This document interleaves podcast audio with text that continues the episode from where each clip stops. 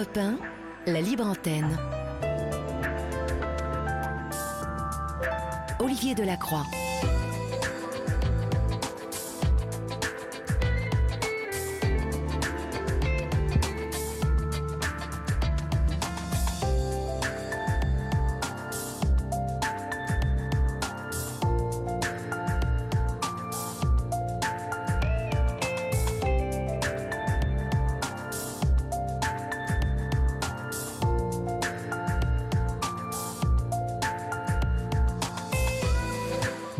À toutes et à tous. J'espère que vous avez passé une agréable journée et que vous êtes maintenant bien installés chez vous confortablement. Euh, peut-être euh, êtes-vous rentré après une journée pluvieuse. Alors je sais que cela a fait beaucoup de bien à la terre euh, par chez nous en Normandie. Peut-être que dans le sud vous allez continuer à avoir de fortes chaleurs, mais en tout cas, ce qui est certain, c'est que maintenant la nuit est tombée, la pénombre aussi dans ce studio Coluche, ici à Europe 1, et que nous sommes ensemble pendant 2h et 45 minutes, chers amis, puisque c'est à 1 heure que nous nous dirons tout à l'heure au revoir. Mais pour le moment, Julia, Florian et euh, Laurent Pelé, notre réalisateur, sont en régie, attendent vos appels. 01 80 20 39 21, 01 80 20 39 21. Vous pouvez nous appeler à tout moment. Vous pouvez aussi envoyer vos SMS au 739 21 suivi du mot nuit écrit en lettres majuscules suivi d'un espace. Il y a toujours notre page Facebook euh, où vous êtes aujourd'hui 18 760 euh, chaque jour. Quelques nouveaux membres sur euh, ce groupe Facebook. Vous pouvez aussi écrire à Julia et à Florian en privé sur ce groupe Facebook. Vous adressez vos mails à libreantenne.europe1.fr et puis vous écrivez aussi vos courriers à la libre antenne Olivier Delacroix, 2 rue des Cévennes, 75 015 Paris. Voilà, le chemin est balisé et sans plus tarder, votre libre antenne du mardi, c'est parti. Olivier Delacroix est à votre écoute sur Europe 1. Et pour débuter cette émission, nous accueillons Catherine. Bonsoir Catherine. Bonjour. Bonsoir, plutôt oui. bonsoir. Euh, d'où nous appelez-vous euh, Catherine? Je vous appelle de Lyon. De Lyon, d'accord. Et quel âge avez-vous? J'ai 71 ans. D'accord. J'ai 71 ans euh, physiquement, mais pas de cœur. Hein. Ah. 40 ans ou 50 ans. Ah bah, c'est ce qui compte, c'est ce qui compte bien évidemment.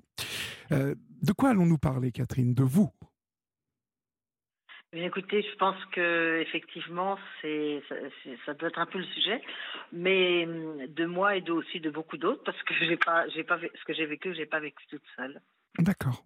Alors, ce que vous avez vécu, euh, on va le découvrir euh, ensemble avec les auditeurs d'Europe 1. Euh, c'est une vie que vous qualifieriez comment Hors norme Particulière? Hors norme, certainement. Borderline, un petit peu. oui, tout à fait hors norme, c'est ça. Voilà. Hors norme tout en étant très. tout en étant c'est-à-dire que ce que j'ai vécu, je l'ai vécu dans des euh, vraiment à l'extrême limite, ce que normalement tout le monde vit tranquillement pendant sa vie. D'accord.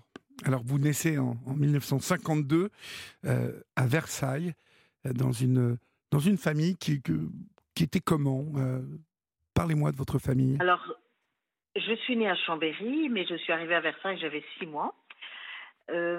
ma famille est une famille nombreuse. Je suis la quatrième de dix enfants une famille très catholique. C'est d'ailleurs pour maman euh, une famille, euh, des catholiques d'avoir beaucoup d'enfants et donner un enfant sur trois à Dieu, ce qui est, arrivé finalement. Euh, donc une famille très catholique, une famille où on s'aime beaucoup, où on est nos pour nos parents les leurs enfants c'est l'essentiel de leur vie. Ils vont ils vont nous donner tout ce qu'ils peuvent nous donner. Mais on est à une époque où il y a on n'est pas à notre époque d'aujourd'hui, c'est-à-dire qu'il y, a, 60, il y a 70 ans, euh, l'éducation que j'ai reçue est une éducation assez, euh, assez rigide. Euh, ce, que, ce qui m'a le plus manqué dans cette éducation, où j'ai reçu l'essentiel, mais il y a un essentiel qui m'a manqué, c'est la tendresse, parce que quand on est dix enfants, maman est fatiguée, elle n'a pas beaucoup de temps, mais je pense, elle n'a pas beaucoup de temps à consacrer à chacun en particulier. Sauf, moi je sais que plusieurs fois, c'est le temps qu'elle m'a consacré, c'est quand j'avais fait une bêtise et qu'il fallait qu'elle me parle pendant une heure pour essayer de me faire revenir dans le droit chemin, mais pas de tendresse. Pas de Et tendresse. ça, c'est quelque chose qui, non. Et mais c'est, je pense qu'ils n'en avaient même pas l'idée parce que eux-mêmes n'en avaient pas eu. D'accord. Eux n'en avaient pas vu, donc euh, ils reproduisaient un schéma qu'ils avaient connu euh, euh, enfant et toute leur Voilà. vie finalement. Voilà. Et beaucoup d'exigences, beaucoup de. Et moi, comme je suis un petit peu, je suis d'un tempérament rebelle, fantaisiste, et, mais quand on est des enfants, il faut quand même des règles assez précises. Euh, je me sentais en permanence me heurter à des murs, à des noms, à des. donc, et puis donc, il y avait ce Dieu omniprésent. Oui. Omniprésent, c'est-à-dire qu'il avait réponse à tout. Quelle que soit la question qu'on posait, la réponse, c'est en Dieu qu'on la trouvait. Et je me rappelle que maman, le soir, nous lisait une histoire. Alors, souvent, les parents lisent des histoires à leurs enfants pour s'endormir, mais nous, c'était la miche de pain, donc la Bible pour les enfants. Et je me rappelle cette histoire qui m'avait, cette, image qui m'avait énormément frappée. Une fourmi noire dans la nuit noire sur une pierre noire, Dieu la voit. Moi, j'avais l'impression que je pourrais jamais lui échapper. Co- comment ça? Bah, si Dieu me voyait, voyait une fourmi noire sur une pierre noire dans une Oui. noire, Ah oui, d'accord. euh, D'accord. je, je pouvais rien faire sans qu'il le voie. Et donc, dès que je faisais une petite bêtise, ben, euh, ça me culpabilisait beaucoup. D'accord. Donc euh, vous viviez avec euh, cette idée que Dieu était présent à chaque instant dans votre vie. Oui, c'est ça, mais présent un peu comme, euh, un peu comme. Moi, je l'ai vécu. Je, je n'ai pas découvert à ce moment-là que c'était un Dieu d'amour. Mhm. Je l'ai vécu comme un Dieu qui me demandait de faire des choses que je n'avais pas envie de faire. Et donc, je désobéissais, et donc ça se passait mal. Et, et ça m'a. À 5 ans, papa et maman m'ont fait faire ma première communion. Mhm. Euh, donc, avant la première communion, eh bien, il faut se confesser. Mais un enfant de 5 ans, il ne il sait pas trop ce que c'est que des péchés. Donc, euh, euh, moi, dans ma tête, j'ai un petit peu tout amalgamé. Finalement, toutes les petites bêtises que j'ai faites sont devenues, des- au fur et à mesure où je les ai, ça devenait des péchés qu'il fallait que j'accuse à la prochaine fois, à la prochaine confession. Et ça m'a beaucoup culpabilisée. Vous, vous, vous étiez donc euh, une enfant euh, euh, un peu agitée. euh, comment vous vous décririez? Oui. Oui. Ah oui, une enfant agitée, une enfant qui, euh, une enfant euh, extrêmement désordonnée. Ce qui- Oui. je, je reconnais que j'ai, je reconnais que c'était pas facile pour maman et même pour mes frères et sœurs, puisque euh, ma sœur aînée, 60 ans plus tard, a dit, mais à 15 ans, elle- on la supportait pas, quoi. Voilà, donc, euh, donc j'étais une enfant euh, désordonnée. Je me rappelle un jour, maman qui en avait assez m'a envoyée en classe avec une seule chaussette parce que on n'avait pas retrouvé l'autre. Et alors, mes sœurs m'ont, m'ont dit, en, en y allant, elles m'ont dit, ben, tu enlèves ta chaussette, hein, parce que nous, on veut pas être la sœur de, de la petite qui, qui n'a qu'une chaussette. parce que je leur faisais un peu honte. Il y a eu ça dans mon enfance. Mais je, je le répète, bon, d'abord, c'est une histoire personnelle. Je sais que mes frères et sœurs n'ont pas vécu ça de la même façon que moi. Et puis, euh, il y a eu aussi un grave problème. euh, Enfin, quand j'avais 6 ans, j'ai subi des attouchements de la part d'un garçon de 15. Bon, quand je l'ai dit à maman, elle m'a cru, mais euh, c'est ça, fait exploser les limites d'un enfant. Bien, bien évidemment. Dans, dans, dans quelles circonstances tout ça se, se Bah, passe-t-il? ça, c'était en vacances. En vacances. J'étais en vacances euh, dans une maison louée par mes grands-parents dans la Nièvre, pas loin de Moulins. Alors c'était la grande liberté. Et puis il y avait, j'avais beaucoup de cousins cousines, euh, donc c'était, moi j'a- j'adorais ces vacances. Mais il y avait la gardienne, la gardienne qui était là avec son fils de, de 15-16 ans, je suppose. Enfin, je ne sais plus exactement. Et un jour, euh, bon, ben bon, il, il s'intéressait à moi, donc ça, ça me, j'étais contente. Et puis évidemment, un jour, il m'a entraînée dans une grange, il m'a mis sur la, il m'a allongé par terre et, et il a essayé vraiment de me violer. Il n'a pas réussi, mais ça, il l'a fait deux fois. Euh, et je l'ai raconté à maman, qui m'a cru tout de suite et qui est allée avec moi voir la, la mère de ce garçon. Oui. Et, et je, j'entends encore maman dire, j'entends encore cette phrase de maman, elle ne peut pas l'avoir inventée. Et ça, il est certain que à cette époque-là, euh, une petite fille de 6 ans, c'était tout à fait hors de mon monde. C'est plutôt bien d'ailleurs que votre mère ait, ait réagi comme cela à l'époque, parce que euh, rares étaient les parents qui euh, réagissaient comme ça, non?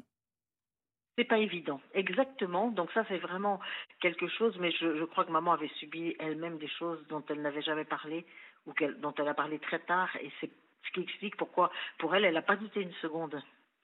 Parce qu'elle avait eu ce genre de problème étant petite. D'accord. Elle, elle nous... Vous savez, c'est le genre de problème dont, euh, qui, qui, vient de façon récurrente dans les familles quand on, quand on les laisse dans le silence. Quoi. Il y a un moment, oui. il faut briser l'omerta et puis parler. Vous, dites que euh, ce type de choses fait tout exploser chez un enfant. Euh, ça, s'est traduit comment euh, chez vous? Alors, ça s'est traduit par le fait que je suis devenue insupportable. D'abord, que je suis devenue insupportable. Je n'en faisais qu'à ma tête, je faisais que des bêtises, et puis j'étais très, très violente, enfin, et à tel point qu'à qu'à 13 ans, papa et maman m'ont mis en, en, pension. Et je me rappelle qu'au monastère, à, à, je sais plus, quand j'avais 60 ans, j'avais posé la question, enfin à 50 ans, j'avais posé la question à maman, je connaissais la réponse, hein, mais elle avait 80 ans, je lui ai dit, mais vous m'avez mis en pension parce qu'on ne me supportait pas euh, en classe. Et elle, mais du tac au tac, sans réfléchir, elle m'a répondu, mais à la maison non plus, on, ne te supportait pas. D'accord, bah, comme et ça c'était clair. Euh, du coup, oui, c'était clair et ça m'a amusé, moi, 50 ans après, que maman, elle était restée, ça, rien n'avait été modifié dans, sa, dans son esprit. Mais euh, ce qui s'est passé aussi, c'est que du coup, avec tout ça, à 8 ans, je me revois dans le jardin de, de notre maison, parce qu'on avait la chance à Versailles d'être euh, là, là, Au début, on était chez mes grands-parents et qui louaient une maison, mais avec un petit jardin, donc on avait cette chance-là. Et je me vois euh, à 8 ans assise par terre et me dire, euh, me dire tout haut, moi la vie ça ne m'intéresse pas. On m'y a mis sans me demander ah oui. la permission. Ah oui, oui, donc vous étiez quand même une enfant qui... Euh, qui ah bah, là c'est en dépression là. Oui, et qui développait quand même un, je dirais un intellectuel, un intellect assez mûr pour votre, pour votre âge quand même. Alors, je pense peut-être, oui, parce que c'est vrai qu'en qu écrivant mon, livre, ça m'avait frappé de me dire, mais c'est ce petit bout de chou de 8 ans qui, se, qui, dit tout haut, moi, la vie ne m'intéresse pas, je, on m'y a mis sans me demander la permission. Euh, si je pouvais partir, je partirais, mais je ne peux pas partir. Donc, euh, il, faut, il faut absolument trouver une solution, te donner une raison de, de vivre cette existence. Et à ce moment-là, dans ma tête, je me suis est revenue à ma mémoire une une phrase du catéchisme Pourquoi avez-vous été créé? J'ai été créé pour louer Dieu, l'aimer, le servir et obtenir ainsi le bonheur du ciel. Donc, dans ma petite tête, je me suis dit ben, le bonheur c'est pour le ciel. Moi, la vie c'est vraiment embêtant.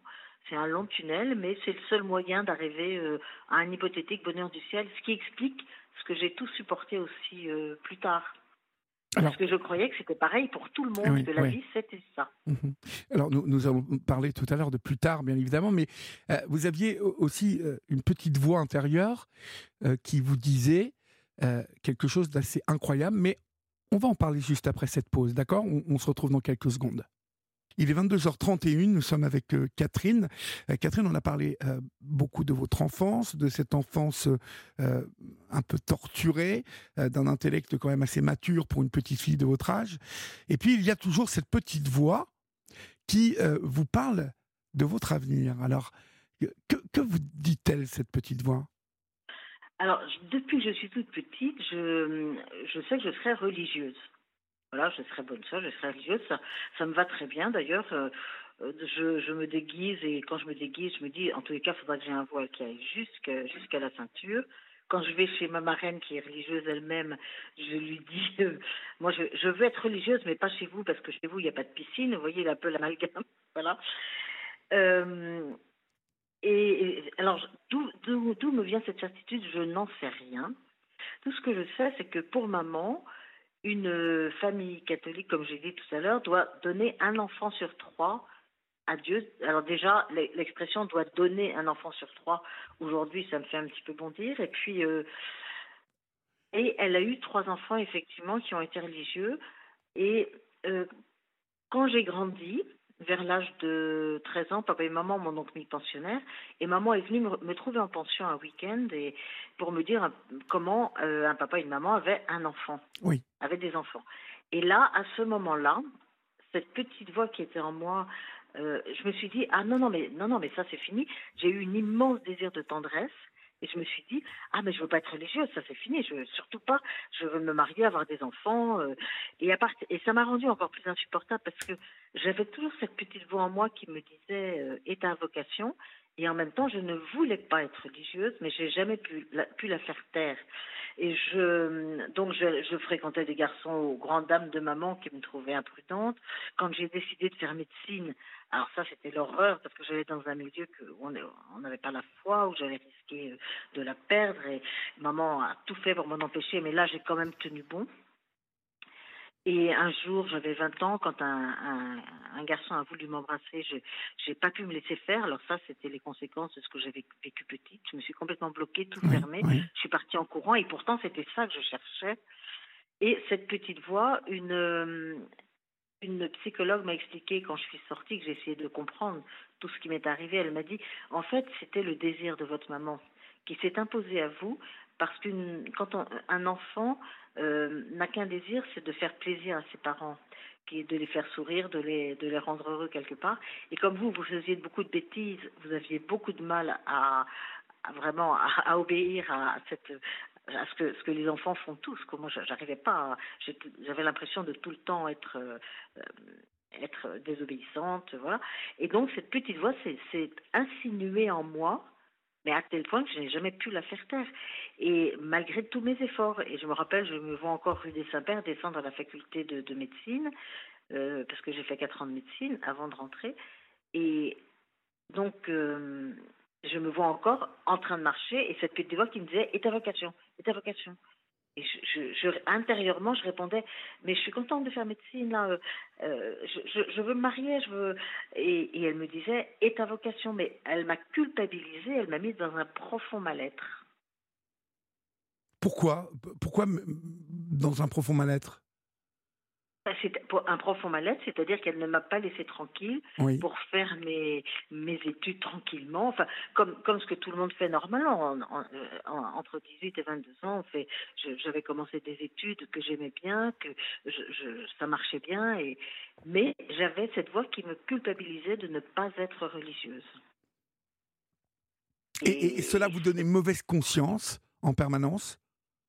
Alors ça me donnait mauvaise conscience en permanence et ça me rendait vraiment, euh, comme du coup j'étais très mal, bah, ça, euh, ça me rendait vraiment euh, à la maison, j'étais pas bien quoi. J'étais, j'étais bon. De toute façon, j'avais quand même réussi à me dispenser de la prière du soir parce que en, en médecine j'ai dit que j'avais beaucoup trop de travail, donc je ne redescendais pas le soir pour faire la prière. On faisait la prière en famille matin et soir. Il y avait les la bénédiction de la table euh, à midi, le soir, l'action de grâce après. Bien sûr, on manque pas la messe du dimanche, c'est une évidence. Et puis, euh, on fait euh, une retraite à partir de l'âge de 14-15 ans. On fait une Mhm. retraite tous les ans, une retraite spirituelle. Euh, Les exercices de Saint Ignace n'est pas prêché par les jésuites, malheureusement, parce que euh, donc j'ai fait ça à 15 ans, 16 ans, 17 ans, et à chaque fois je me disais est-ce que je serais religieuse? Puis finalement j'arrivais à, à dire bon non, je serais pas religieuse, c'est, bon. Euh, puis je vais faire médecine, j'ai trouvé un médecin, je vais me marier. Enfin, il y a vraiment eu une lutte qui m'a rendu cette période qui déjà habituellement n'est pas facile, qui me l'a rendu très difficile, et donc qui m'a rendu assez insupportable aux autres. Ça c'est clair. vous, vous finissez par rentrer dans les ordres? Oui. Je finis par rentrer dans les ordres. Euh, c'est- en quatrième année. Je redouble ma troisième année de médecine. Comme papa et maman m'avaient fait faire euh, euh, une philo dans une, une école traditionnelle catholique pour être sûr qu'on soit bien formé à la philosophie de saint Thomas. Et, donc, je- en sortant de philo, j'ai fait médecine, donc j'avais énormément travaillé les deux premières années. J'avais beaucoup de mémoire, ce qui m'a aidé. Donc, la troisième année, j'ai redoublé ma troisième année de médecine et j'avais plus de- d'excuses pour ne pas faire cette retraite. Donc, euh, au mois de mars, je pars faire cinq jours de retraite euh, en Bretagne, je me rappelle. Et après, j'avais décidé d'aller chez des amis faire du bateau. Et je me dis, ça va vite passer. J'ai une chambre au soleil, je vais pouvoir bronzer, ça va être sympa. euh, Bon ben, ça va être un, mau- un mauvais moment qui va vite passer.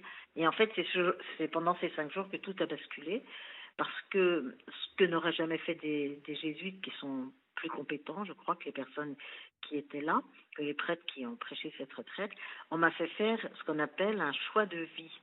Alors ça veut dire vous prenez un papier, vous faites des colonnes et vous mettez en haut. Alors moi évidemment tout de suite ça a été je continue médecine, je rentre au couvent. Ça c'était voilà euh, le choix de vie que j'avais à faire que j'aurais jamais dû faire à, à ce moment-là. les, jésuites m'ont dit, ce choix de vie, vous auriez dû le faire à la fin de vos études, mais certainement pas en cours d'études. Enfin, toujours est-il que je le fais, et qu'à un moment, je me dis, bon, ben moi, je ne peux plus vivre dans ce tiraillement perpétuel.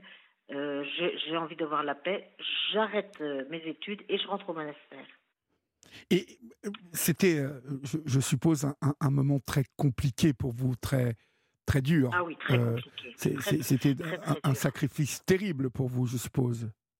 Absolument. C'était, ça a été un moment, un, véritable moment d'arrachement.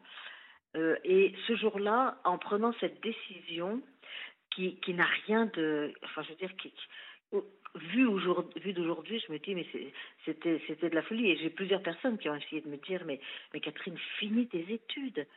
Par contre, dans ce milieu, je sais qu'à la fin de la retraite, le prêtre m'a posé la question, mais quelle vocation? Et je lui ai répondu quelque chose à laquelle j'avais jamais pensé.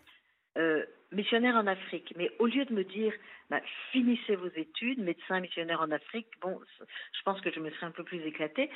Euh, il, m'a dit, euh, non, il faut arrêter vos études, sinon dans ce milieu-là, vous allez perdre votre vocation. Comme si on perdait sa vocation quand on perd un parapluie. Enfin, c'est vraiment fou. Et alors, ce jour-là, j'ai brisé mes désirs les plus profonds. Et ça m'a rendu complètement hermétique à toute paroles qu'on essayait de me dire qui n'allaient pas dans le sens de ce que j'avais décidé.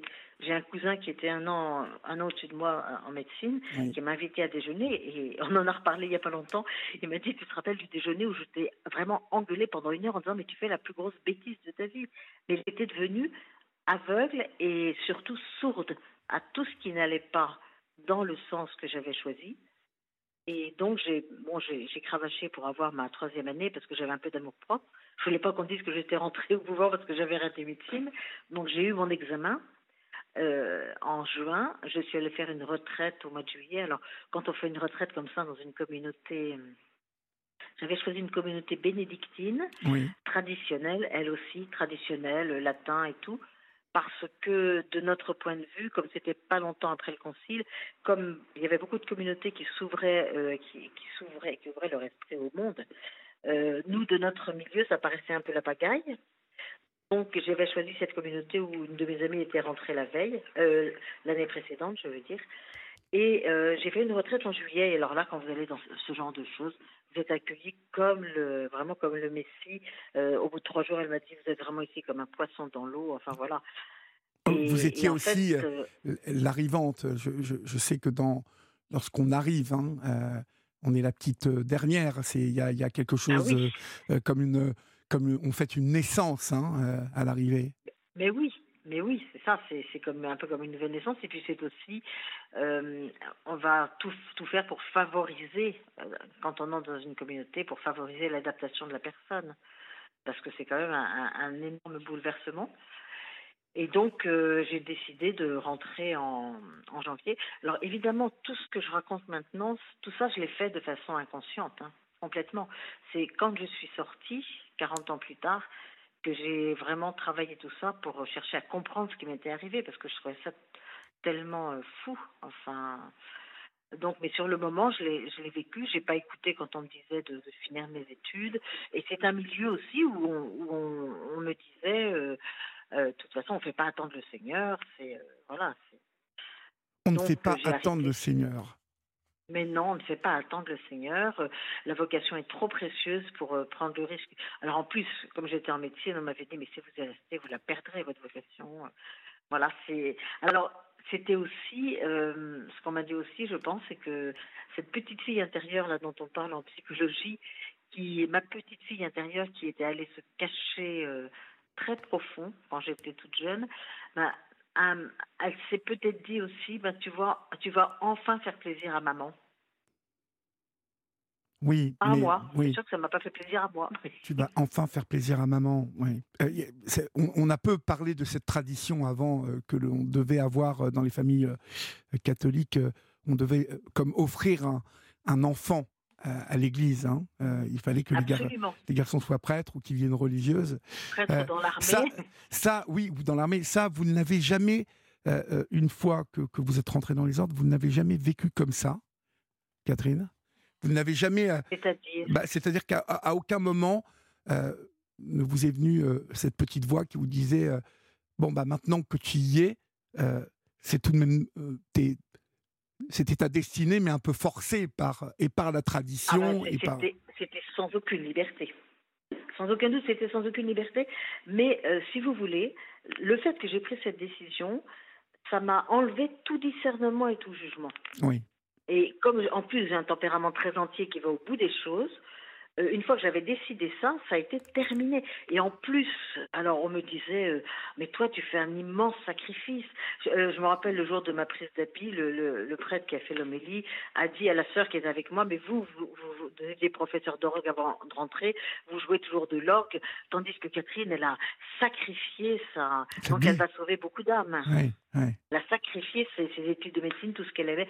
Donc, elle va sauver beaucoup d'âmes. Il y a une espèce de croyance de. Attends, il y, a, il y a une image qui me vient là, qui est pas très jolie, mais un, peu- un peu une crème chantilly. On fait monter les choses là. Enfin, ça, ça. Alors, quand, quand on rajoute des, des idées les unes par-dessus les autres, il y a un moment où vous vous prenez vraiment, vous dites, c'est ça que Dieu veut pour moi. Vous, vous croyez que c'est la volonté de Dieu sur vous. Oui, oui. Oui, vous Et ça, pensez que c'est- la, volonté de Dieu sur vous, oui. oui. Ah bah oui. Ah ben oui, c'est ça, c'est ce que Dieu veut pour toi. Il te demande ce sacrifice parce que et mais à tel point, à tel point que euh, je me rappelle m'être dit à un moment parce que euh, m'être dit mais tu sais si tu refuses de rentrer là-bas, il y aura peut-être des âmes que tu aurais pu sauver et que tu- qui ne seront pas sauvées parce que parce que tu n'auras pas accepté de rentrer là-bas. Oui, parce Enfin, qu'il y a, il y a- délire. il y a quelque chose de l'ordre de, euh, euh, du soldat hein, euh, engagé dans l'Église, dont le Bah, fruit Voilà. de la foi et des prières retombe. Dieu, sait, Dieu seul sait où, mais Oui. c'est ça, hein, Mais c'est- complètement c'est le sur fruit. le monde. Alors, ouais, et exactement. c'est quel, quel, je, je me dis quelle mission Pour tout moi, de c'est du même, délire hein, quel poids, À quel poids, oui. Ah oui, oui. quel poids Oui, sur vos épaules, tout de 40 même. ans, oui. Ah oui. Ah ben complètement, complètement cette idée que, enfin, et puis même quelle idée de surpuissance. Enfin, c'est, enfin maintenant je, je, je suis plus du tout dans cette perspective de salut, de ciel, de machin. Mais euh, à l'époque, je me dis mais quel, c'était un délire de toute puissance aussi. Comme si la, la, à l'époque, j'ai cru que le salut des âmes, c'est-à-dire pour que les gens n'aillent pas en enfer. Et je me rappelle m'être dit, toi, tu iras au ciel puisque tu donnes ta vie à Dieu. Bon, c'est sûr que j'allais au ciel, mais, de, mais je ne supporterai pas de, à, à l'idée qu'une personne aurait pu aller au ciel et n'y soit pas allée parce que tu n'auras pas obéi à ta vocation. Enfin, c'est vraiment du délire. Oui. Bon, c'est ça après, que dans la voilà, tête. après, on peut dire aujourd'hui que c'est du délire. Euh, euh, certains qui vous écoutent ce soir ou certaines de nos auditeurs et auditrices euh, croyants penseront que tout cela est bon, voilà, normal lorsqu'on a la foi, lorsqu'on croit. Lorsqu'on croit un peu moins, il est certain que l'on peut parler de oui, quelle surpuissance, quel délire. Euh, mais ça, encore une fois, moi, ce sont les vais- mystères de la oui. foi. Les mystères de la foi. Oui, mais quand même, quand même. Pour moi, il y a quelque chose, il y a quand même un, il y a un point qui est qui n'est pas négociable là. Bien sûr que la spiritualité donne une, euh, je suis persuadée que la spiritualité peut donner une dimension euh, à une vie, que c'est une chose importante, qu'on est des êtres spirituels. Pour moi, pour ça, il n'y a aucun aucun doute. Mais il y a une condition, qui ne supporte aucune exception, c'est qu'elle ne touche pas à votre humanité qu'elles permettent à, vos, à votre humanité, à, vos, à ce que vous êtes, à, votre être humain, à vos sentiments, à, toutes vos facultés, à toutes vos qualités de se développer. Et à partir du moment où on écrase votre humanité, comme la mienne a été écrasée au nom de cette spiritualité, ça peut pas être bon, mais que ça soit dans l'Église catholique ou partout ailleurs, dans n'importe quelle religion. Alors, vo- votre âme a été euh, écrasée euh, par la, spiritual- la spiritualité, mais je, je, je, je, je dirais pas que. Euh, parce que ce qui est intéressant dans votre histoire, hein, Catherine, c'est que on sent Oui. cette résistance euh, dès, le, dès, dès le début de votre vie, euh, enfant, euh, tiraillée euh, sans doute par une éducation accrue catholique, tra- tra- presque traditionnaliste. Vous, Je dirais traditionnel, parce que traditionnel, traditionnaliste pour Oui, moi, pardon, voilà, traditionnel, traditionnel sans aucun doute. traditionnel. J'écris un livre en ce moment justement sur le, le- le syndrome de l'imposteur et, euh, et j'en suis euh, justement à cette période de l'enfance où nous naissons Ah oui. euh, euh, tous plus ou moins égaux. hein, euh, tout, alors, je parle de, de Oui. notre constitution physiologique. Bien sûr. mais que j'explique que dès que nous, nous prenons conscience de notre moi, s'opère le rapport à l'autre et la séduction, Oui, le regard de l'autre. Euh, Oui. et, et je dis qu'à partir de là, comme nous sommes souvent trop petits, euh, et euh, à moins d'être HPI ou particulièrement développés d'un point de vue philosophique, nous sommes incapables de...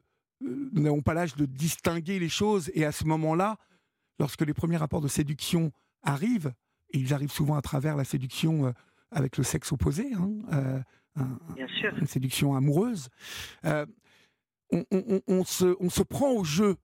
Et euh, finalement, on a l'impression que toute la vie euh, entière euh, va être dans cette dimension, dans- où nous sommes au centre de cette dimension, et, et- Oui. et nous, nous- nous allons devoir séduire les autres, et, et le regard des autres, le jugement des autres, devient la pro- le premier paramètre que nous apprenons. Et, nous sommes, oui, bien évidemment, parce que nous sommes trop petits, euh, bien loin de nous la possibilité euh, de, se dire euh, allons au plus profond de, de nous-mêmes, essayons de jauger nos forces, nos qualités, nos capacités, Oui, oui. afin de mieux nous connaître nous-mêmes, afin d'affronter la relation autrement que par la séduction. Eh oui. Vous voyez eh et, oui. et- et dans votre histoire, la liberté, oui. euh, votre histoire, Oui. elle résonne avec ce que j'écris en ce moment parce que euh, finalement, la petite Catherine, dès le début, elle est avec euh, des parents qui, sont, qui ne sont pas tendres. Elle est dans un, donc dans un monde plutôt dur, là où normalement plein d'autres enfants ont le droit à des caresses, des mots réconfortants, des, de l'amour. Elle est dans une famille où souvent on va à la messe tous les dimanches, où on fait des prières. Et puis il y a cette petite voix euh, qui euh, vous rappelle le sacrifice, hein, l'épée de Damoclès qui est au-dessus de votre tête. Oui, Euh, oui. et, ce qui est très intéressant, on va le voir dans votre histoire, c'est que vous avez fini par céder à tout ça. Euh, et et j'en reviens à ce que vous me disiez. J'ai été écrasé par le poids de, de, de, de la foi hein, et de- de la religion. Mais je crois savoir aussi, vous avez été écrasé par une mère supérieure. Et là, on n'est que dans l'humain. Euh, Absolument. Ah oui, absolument. et, et là, il n'y a pas de foi dans cette histoire. Je crois savoir que euh, euh, à la tête de ce monastère régnait euh, Mère Édith, une supérieure qui va faire preuve avec vous d'emprise et, et avec tout le couvent hein, d'ailleurs et, et d'abus. hein. Oui, avec toute la communauté, oui, avec toute la communauté. Et, et le problème, c'est que la, la décision que j'avais prise pendant cette retraite, d'arrêter et qui a, brisé mes désirs, m'avait rendue extrêmement vulnérable. Parce que vous savez, quand on sort de, de 40 ans d'emprise, moi, je me suis dit, mais alors, je suis vraiment une, imbécile, quoi. J'ai j'ai passé 40 ans là comme ça, mais qu'est-ce qui m'a... Enfin, vraiment, je suis une idiote. Et, c'est à force de travailler, d'en parler, d'écouter des conférences, que j'ai compris qu'en fait, euh, on peut tomber sous, sous emprise sans être une idiote. C'est pas du tout le, c'est pas du tout de ce domaine-là, Mhm. mais que ce que j'avais vécu m'avait rendue extrêmement vulnérable et qu'elle n'a eu aucun mal à, à me mettre la main dessus. Mhm. Parce que moi, je connais une fille de mon âge qui avait fait une retraite à peu près en même temps que moi. Et quand je l'ai retrouvée 40 ans après, elle me dit Mais moi, je suis partie en courant parce que j'ai tout de suite vu que si je restais, je ne pourrais plus repartir. Oui, et que j'allais peut-être euh, euh, y, y finir. Que c'était pas place. Oui. Et qu'en tous les cas, ça- euh, à partir du moment où il n'y avait pas le choix de discernement, il fallait pas rester. Oui. moi, je l'ai pas du tout vu, ça. Pas du tout, du tout. Cette mère, parlez-moi de cette mère. Comment se comportait-elle? Alors cette mère Edith, elle a, elle avait beaucoup de, beaucoup d'allure, beaucoup d'autorité, beaucoup de d'assurance. Euh, cette mère Edith, elle, euh, elle, elle aussi, je pense qu'elle avait beaucoup. Alors je, je vais pas chercher à l'excuser, mais j'ai cherché à comprendre. Elle avait aussi vécu beaucoup de choses dans son enfance, donc elle avait, elle était certainement pas euh, super équilibrée, mais son, ah, pour moi, sa principale responsabilité, c'est que elle pensait, comme elle était supérieure et que dans la règle de Saint Benoît, le- le- l'abbé tient la place du Christ, elle se prenait pour Dieu. Donc elle nous connaissait, elle savait tout de nous. Un jour elle m'a dit je vous connais comme comme ma poche. Elle savait tout ce qui était bon pour nous. Elle savait il fallait qu'on pense comme elle, qu'on parle comme elle, qu'on réfléchisse comme elle, etc. Qu'on soit toujours de son avis. Et hum, j'ai un donc quand je suis rentrée, bon la première année on est postulante. Normalement, moi j'ai pleuré presque tous les jours parce que c'était un arrachement de ma famille, un arrachement de mes études. mon corps a énormément souffert. Mais vous n'avez plus vu votre famille qu'à travers une grille, hein, je crois. Hein. Ah ben oui, ah ben, c'est-à-dire on, va au parloir, il y a une grille, on habite dans des cellules, enfin c'est amusant, enfin, amusant entre guillemets, c'est vraiment un vocabulaire de prison hein, entre nous, et c'est ce que je sortirai dans 40 ans, mais j'en avais pas du tout conscience à l'époque. Et, euh, et je pleurais tous les jours parce que c'était très dur. Mais moi, je tiens coûte que coûte. Bon, de toute façon, je savais que la vie, c'est pas drôle, voilà. Et quand maman en a parlé à la supérieure, elle lui a dit, mais non, mais c'est normal, elle vient d'une famille nombreuse. Ceci dit, je n'ai jamais vu une sœur pleurer depuis, une sœur pleurer comme je l'ai fait la première année. Et normalement, euh, les trois premières années, c'est une année de discernement. Ce sont des années de discernement. C'est-à-dire que là, en voyant comme j'étais mal, une supérieure normale, et aujourd'hui, je pense que c'est ce qu'elle ferait, elle me dirait, ben, retourne retourne ce qu'on appelle dans le monde euh, et reviens dans un an ou deux si tu veux revenir. Mais, mais je vois que comme ça ne t'équilibre pas et que tu n'es pas heureuse, ce n'est peut-être pas ton chemin. Mais elle, c'était l'inverse. Une fois qu'on était rentré, euh, si on osait se poser une question ou lui poser une question, c'était une tentation du diable, parce que toujours dans, dans cette idée que la vie monastique c'est la plus belle, c'est il n'y a, a, pas plus beau, puis c'est le plus grand sacrifice, donc il faut mhm, tenir. Mhm. Quel dommage, que, quel, dommage hein, euh, que, que, vous, que vous ayez euh, euh, eu cette, cette, mère abbesse, hein, parce que moi, je vais ah vous ben, dire, pas, oui. j'ai eu l'occasion, j'ai eu la chance hein, et le privilège d'être convié pour le, tournage du premier numéro de Dans les yeux d'Olivier. dans un monastère. oui, dans une abbaye, oui. Dans une en abbaye, Ariège. en Ariège, exactement. Et avec une mère abbesse euh, d'une intelligence, d'une douceur.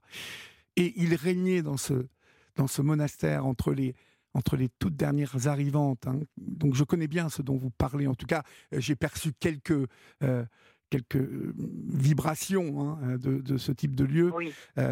et, malheureusement, la mère abbesse influe sur tout le couvent. ah oui. Euh, c'est vraiment, c'est vraiment qui, c'est la mère, hein, c'est, c'est elle qui dirige tout. Et euh, quel dommage que dans euh, cette expérience qui a été la vôtre et dont on va voir que vous êtes sorti, et c'est pour ça que je dis que votre votre histoire est, hors norme, parce que vous y êtes rentré un peu à contre-cœur en vous sacrifiant, mais en même temps et je ne sais pas encore de quelle manière vous en êtes sorti et pourquoi, mais on va le découvrir ensemble c'est vrai que je reviens à cette mère abbesse. Quel dommage que vous n'ayez pas eu une expérience avec une mère abbesse euh, euh, au grand cœur. Ça aurait sans doute, de votre point de vue, ça aurait changé quelque chose? Bah, Elle m'aurait pas gardé. Elle m'aurait ah, pas gardé. Quand, savez-vous pourquoi? Pour moi, j'étais pas ma. Parce que je pense vraiment que j'étais pas à ma place. Mhm. Peut-être vous aurait-elle. Peut-être vous aurait-elle montré euh, quelle, quelle place vous pouviez occuper? Parce que alors peut-être, oui. Je, crois qu'il y, y, a, dans, dans cet engagement et, la, hiérarchie euh, compte énormément et, je pense que rien n'est facile dans cet engagement. À un moment ou un autre. Non, rien n'est facile. Euh, moi, mes, les petites sœurs là qui avaient à peine 20 ans euh, et qui me disaient en, en, riant, ah, la seule chose qui me manque aujourd'hui, ce sont les bonbons. alors, alors que l'engagement était euh, magnifique, énorme. On sentait un engagement vraiment. Bah euh, euh, et, d'ailleurs, ce qui, je pense, avait séduit tous les tous les téléspectateurs qui, ont vu ce film et qui l'ont revu sur le net, puisqu'il est disponible sur ma chaîne YouTube, avaient perçu cette quiétude, cette paix intérieure chez ces jeunes femmes dont l'engagement était vraiment expliqué avec précision et simplicité. Et on sentait que la mère abbesse faciliter pratiquement chaque seconde euh, de cette vie au monastère pour les plus jeunes comme pour les, les, autres. Et, euh, et, je me dis ah, que moi, quelque je, part. J'ai vu votre film. Hein. Je l'ai vu votre film et ce qui me ce qui me fait dire que je n'étais pas faite pour cette vie-là, c'est qu'en le regardant, mais j'avais les j'étais complètement contractée intérieurement. Ah oui, je des angoisses. Alors est-ce que c'est parce que ce que j'avais vécu moi ou mais je ne peux plus voir où aller dans ce genre de lieu sans avoir une immense angoisse qui remonte en moi de, de se passer. Alors, je ne sais pas. De toute façon, on ne refait pas son passé. Je ne sais pas si. Je, je, ce dont je suis sûre, c'est qu'une une autre une autre abbesse m'aurait laissé la liberté de discernement. À mon avis, elle m'aurait dit retournez, euh, continuez vos études et revenez quand ça sera. D'abord, ça aujourd'hui, c'est ce que font tous les pères et ils n'acceptent mmh, plus quelqu'un mmh. qui n'a pas fini ses études. Mmh. On va marquer une pause à nouveau, Catherine, euh, pour une petite page de publicité et puis euh, pour laisser passer l'info sur Europe 1. Et puis on se retrouve dans quelques minutes, d'accord? Entendu. À tout de suite. Il est 23h passé de 3 minutes euh, et si vous nous rejoignez maintenant, chers amis, vous êtes bien sur Europe 1 et vous y êtes bien tout simplement, puisque c'est la libre antenne jusqu'à 1h du matin. Vous pouvez composer le 01 80 20 39 21, numéro non taxé euh, du, euh, du standard d'Europe 1, voilà. Et vous pouvez continuer de nous écrire comme vous euh, le faites euh, nombreuses, euh, comme Bernadette ce soir, Catherine, Charles, Yvon, Eric, Myriam, Claude, David, qui nous écrivent, beaucoup d'hommes ce soir qui écrivent et qui apprécient beaucoup l'histoire de Catherine. Je pense que des destins comme ceux-là sont bien évidemment assez extraordinaires, puisqu'on on sort vraiment d'un destin tout tracé. Euh, en tout cas, euh, Catherine, c'est vrai que, c'est un, une histoire hors norme qui est euh, votre vie. Alors, on, parlait de cette mère abbesse, mère Édith. on n'a pas encore parlé de beaucoup de sœur Marie-Pia. sœur Marie-Pia a, eu un rôle visiblement central dans votre histoire. Quel, est-il? Ah ben, Sœur Marie-Pia, donc c'est, le nom que j'ai reçu en, rentrant dans le monastère. Euh, j'ai essayé de m'adapter à cette vie. J'ai donc eu beaucoup de mal, ça c'est clair. Et euh, j'ai un exemple de, mise sous emprise de l'abbesse qui est très très parlant, qui va vous montrer un peu le, le mal-être dans lequel je suis de nouveau tombée, enfin que ça, ça continuait, disons. Euh, un jour, c'était la supérieure qui était en même temps maîtresse de novice, donc c'est elle que nous allions voir une fois par semaine pour discuter avec elle, qu'elle voilà pour apprendre ce que c'est que la vie monastique. Et puis pour ouvrir, euh, Saint Benoît demande qu'on ouvre son âme au supérieur pour, euh, pour la purifier, etc. Donc euh, j'allais la voir toutes les semaines et un jour, un jeudi de, juillet, elle me dit, bah, écoutez Catherine, enfin sur Marie Pillard les foins ne sont pas rentrés, alors est-ce qu'il vaut pas mieux, et il y, a un risque de pluie, est-ce qu'il vaudrait pas mieux que vous alliez rentrer les foins euh, plutôt que de venir me trouver. Alors évidemment, moi jeune novice, je lui dis bien sûr, je vais rendre ce service, je vais rentrer les foins. Et quand je rentre, elle m'appelle, elle me dit alors vous avez préféré aller rentrer les foins plutôt que de venir me trouver. Alors je la regarde, je dis mais c'est vous qui m'avez demandé. C'était pour voir ce que vous alliez choisir. Et à partir de ce moment-là, elle était tordue, hein, votre votre mère abbesse. Bah, c'était, elle était, c'était une vraie manipulatrice quoi. Parce qu'à partir de ce moment-là, dès qu'elle vous pose une question, vous ne cherchez pas à répondre ce que vous pensez vraiment. Euh, moi, je cherchais à répondre ce qu'elle attendait de moi. Et, c'est ça qui met les, personnes sous emprise et, qui m'a fait perdre euh, tout jugement et tout discernement. Et c'est pour ça que je dis, moi, j'étais rentrée au monastère pour apprendre à vivre et finalement, j'y ai appris à mourir. Oui, oui. Ça, Marie-Pia euh, survit hein, dans ce monastère. Alors, elle survit parce que j'ai une grande faculté d'adaptation. Euh, après être sortie, j'ai fait deux fois ce qu'on appelle le l'énéagramme qui m'a permis de connaître un peu mon tempérament pour mieux connaître.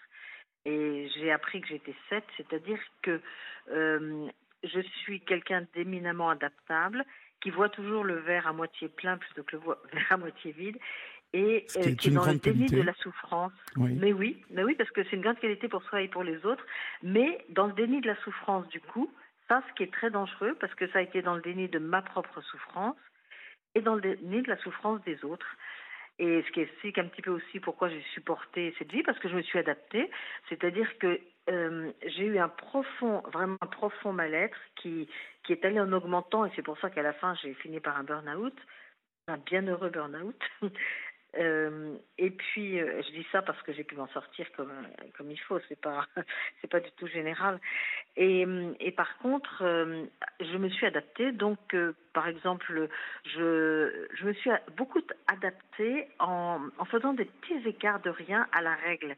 Parce que étant rebelle, je me suis ouvert des fenêtres comme ça. Il y avait la règle, mais mais j'essayais de. Par exemple, je vais vous donner un exemple tout simple.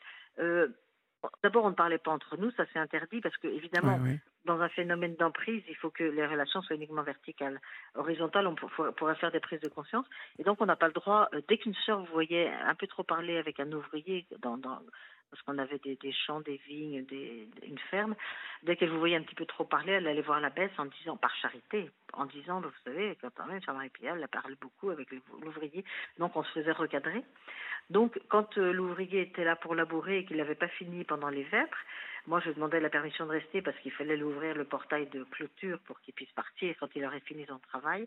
Et là, j'en profitais pour discuter avec lui pendant une demi-heure parce que j'avais aucun témoin. Et j'en profitais pour, euh, voilà, pour discuter. Ça, moi, j'aimais bien. Bien et puis, euh, comme j'ai été chargée assez vite du grégorien, c'est quelque chose qui m'a beaucoup équilibré parce que c'est une musique extrêmement riche, extrêmement belle, et puis, et puis en plus euh, en lien tout de suite avec la, la parole de Dieu, avec et, puis la paléographie, c'est vraiment extrêmement riche. Mais du coup, quand il y avait les grands ménages de carême, moi je disais, écoutez, je, suis chargée du chant, et le chant c'est bien plus important que les ménages, donc je vous laisse faire le ménage et je m'occupe de travailler mon chant. voilà, donc j'ai fait tout le temps des petits écarts pour... Euh, et depuis, une psychologue m'a dit, c'était un peu votre soupape de sécurité qui, vous permettait d'expurger le trop plein de pression, parce que quand même c'est c'est pas une vie facile. Et, d'ailleurs, euh, j'ai passé 20 ans dans une communauté. Ensuite, on a fait une fondation. Donc, j'ai passé 20, 15 ans dans une autre communauté, mais qui restait toujours sous l'emprise de la première abbesse. Et puis, j'ai été envoyée trois fois en, Afrique, parce qu'on a fait une fondation en Afrique. Ah oui, d'accord. Et à chaque fois, euh, à, à, chaque fois, j'ai été renvoyée manu militari, parce que de plus en plus, je, j'étais rebelle et je n'obéissais plus, et je ne léchais plus les bottes des supérieurs. Mhm. Et d'ailleurs, il m'est arrivé un, un, phénomène très impressionnant quand j'ai écrit mon livre. C'est que quand je l'ai relu, parce que vous savez, on traque les, vous devez connaître ça, on traque toutes les coquilles, les choses comme ça. Je leur lisais, et à un moment, en relisant tout le passage de l'Afrique, j'ai eu un moment des larmes de compassion qui me sont montées aux yeux. C'est comme si c'était pas moi le sujet du livre, c'est pas moi qui l'avais écrit, et j'ai des larmes en me disant, mais ce qu'elle a souffert cette femme? Mais évidemment, ça, c'était une fois que j'étais sortie. Quand j'étais à l'intérieur, je, je, je, je, vivais tout ça comme si c'était normal. Oui, c'est fou. C'est fou, c'est fou. Et on m'a fait faire des choses, euh, des choses. Quand j'y pense maintenant, mais j'en suis. Euh, ça, c'est la seule chose dont j'ai vraiment. Enfin, je peux pas en avoir honte parce que j'étais dans, dans sous, sous, obéissance. Oui, puis vous étiez sous emprise, oui, mmh. Mais ayant fait des années de médecine, on m'avait mis à l'infirmerie. Et on m'a fait donner des, des, neuroleptiques à des sœurs en leur disant que c'était de l'homéopathie pour calmer leur mal de dos. Donc elles ne savaient pas. On leur donnait des petits verres avec des gouttes d'aldol ou d'ipiperon et elles ne savaient pas qu'on leur donnait ça. Mais on pourrait aller en prison pour ça. Alors, euh, on va arriver à cette période euh, où pendant 35 ans, euh, vous, vous, étiez plié. mais vous, vous en avez marre au bout de 35 ans d'engagement dans ces ordres. Et vous vous dites, euh, si tu restes et que tu continues comme un automate, ta vie euh, ne sera jamais heureuse ou tu sors. C'est le choix entre la vie et la mort, presque la mort psychique. Bah, euh, la mort psychique, elle était pratiquement là, oui. On n'en était pas loin. Parce que j'en suis sortie. Non, non, on n'était pas loin. En fait, quand on est sous emprise, il faut vraiment un phénomène extérieur pour vous en faire sortir. Alors justement, quel est ce phénomène extérieur qui, qui va vous faire euh, avoir l'énergie euh, vraiment de ces, de ces dernières réflexions? Euh, Et puis c'est pas facile de sortir en plus. Donc racontez-moi comment tout ça s'est opéré. Alors la, la supérieure a donné sa démission à 80, à 80 ans passés. Et puis quand la, sa prieure a été élue par la communauté pour lui succéder, euh, l'évêque a demandé à Edith de ne pas revenir au monastère pour laisser les coups des franches à la prieure. Donc ça a été un premier tsunami. Là, il y a déjà deux, trois sœurs qui, qui se sont réveillées. Et puis la seconde abbesse, quand on l'a élue, ben, elle est repartie au bout, de 18 mois, hein, elle est repartie dans le monde et elle a dit, je reviens pas, je me fais relever de mes voeux, je je veux plus être abbesse. Donc c'est sa prière qui a pris la, succession. Et moi, à ce moment-là, j'ai commencé à avoir un disque mental qui tournait dans ma tête avec des questions. Je savais plus pourquoi j'étais là. Vraiment, c'était jour et nuit ce disque qui tournait je ne pouvais pas arrêter. J'ai donc de- demandé d'aller me reposer. Je suis allée passer une semaine dans un monastère. Et un jour, c'était fin mars, c'était juste après l'élection du, du pape François, je me rappelle. Euh, un jour, en me marchant dehors, la neige était tombée dans la nuit. Il y avait du soleil, le ciel, et tout d'un coup, j'ai entendu les oiseaux chanter, j'ai senti la caresse du soleil, j'ai vu ce ciel. En fait, mes sens se sont réveillés et ça a arrêté mon disque mental. C'est par la perception là de de, de, de ce qui m'entourait, c'est que j'ai une partie de mon être qui, qui a de nouveau afflué à ma conscience. Et puis je suis retournée au monastère où j'ai retrouvé tous les mêmes problèmes. Et un mois plus tard, euh, comme on avait prévu des grands travaux, mais qu'avec tous ces problèmes-là, on avait quand même une vingtaine de sœurs en dépression. On a six qui a fait des tentatives de C'est suicide. beaucoup, c'est Donc, beaucoup. moi, bah oui, alors moi je suis allée voir la, prière, je lui ai dit, mais on a peut-être autre chose à faire euh, que de construire des, des grands bâtiments, on a une communauté à construire, On a une et communauté à j'avais demandé, restaurer, euh, à restaurer. à restaurer, Oui. mais oui. Et j'avais demandé donc euh, qu'on fasse une réunion avec notre conseiller financier. Mhm. Et la veille de la réunion, la prieure m'a appelée, Mère Gertrude, et puis elle m'a dit euh, Vous avez parlé de quelque chose à une sœur, je ne sais même plus quoi, mais ça l'a beaucoup choquée, donc nous avons décidé que vous n'iriez pas à la réunion.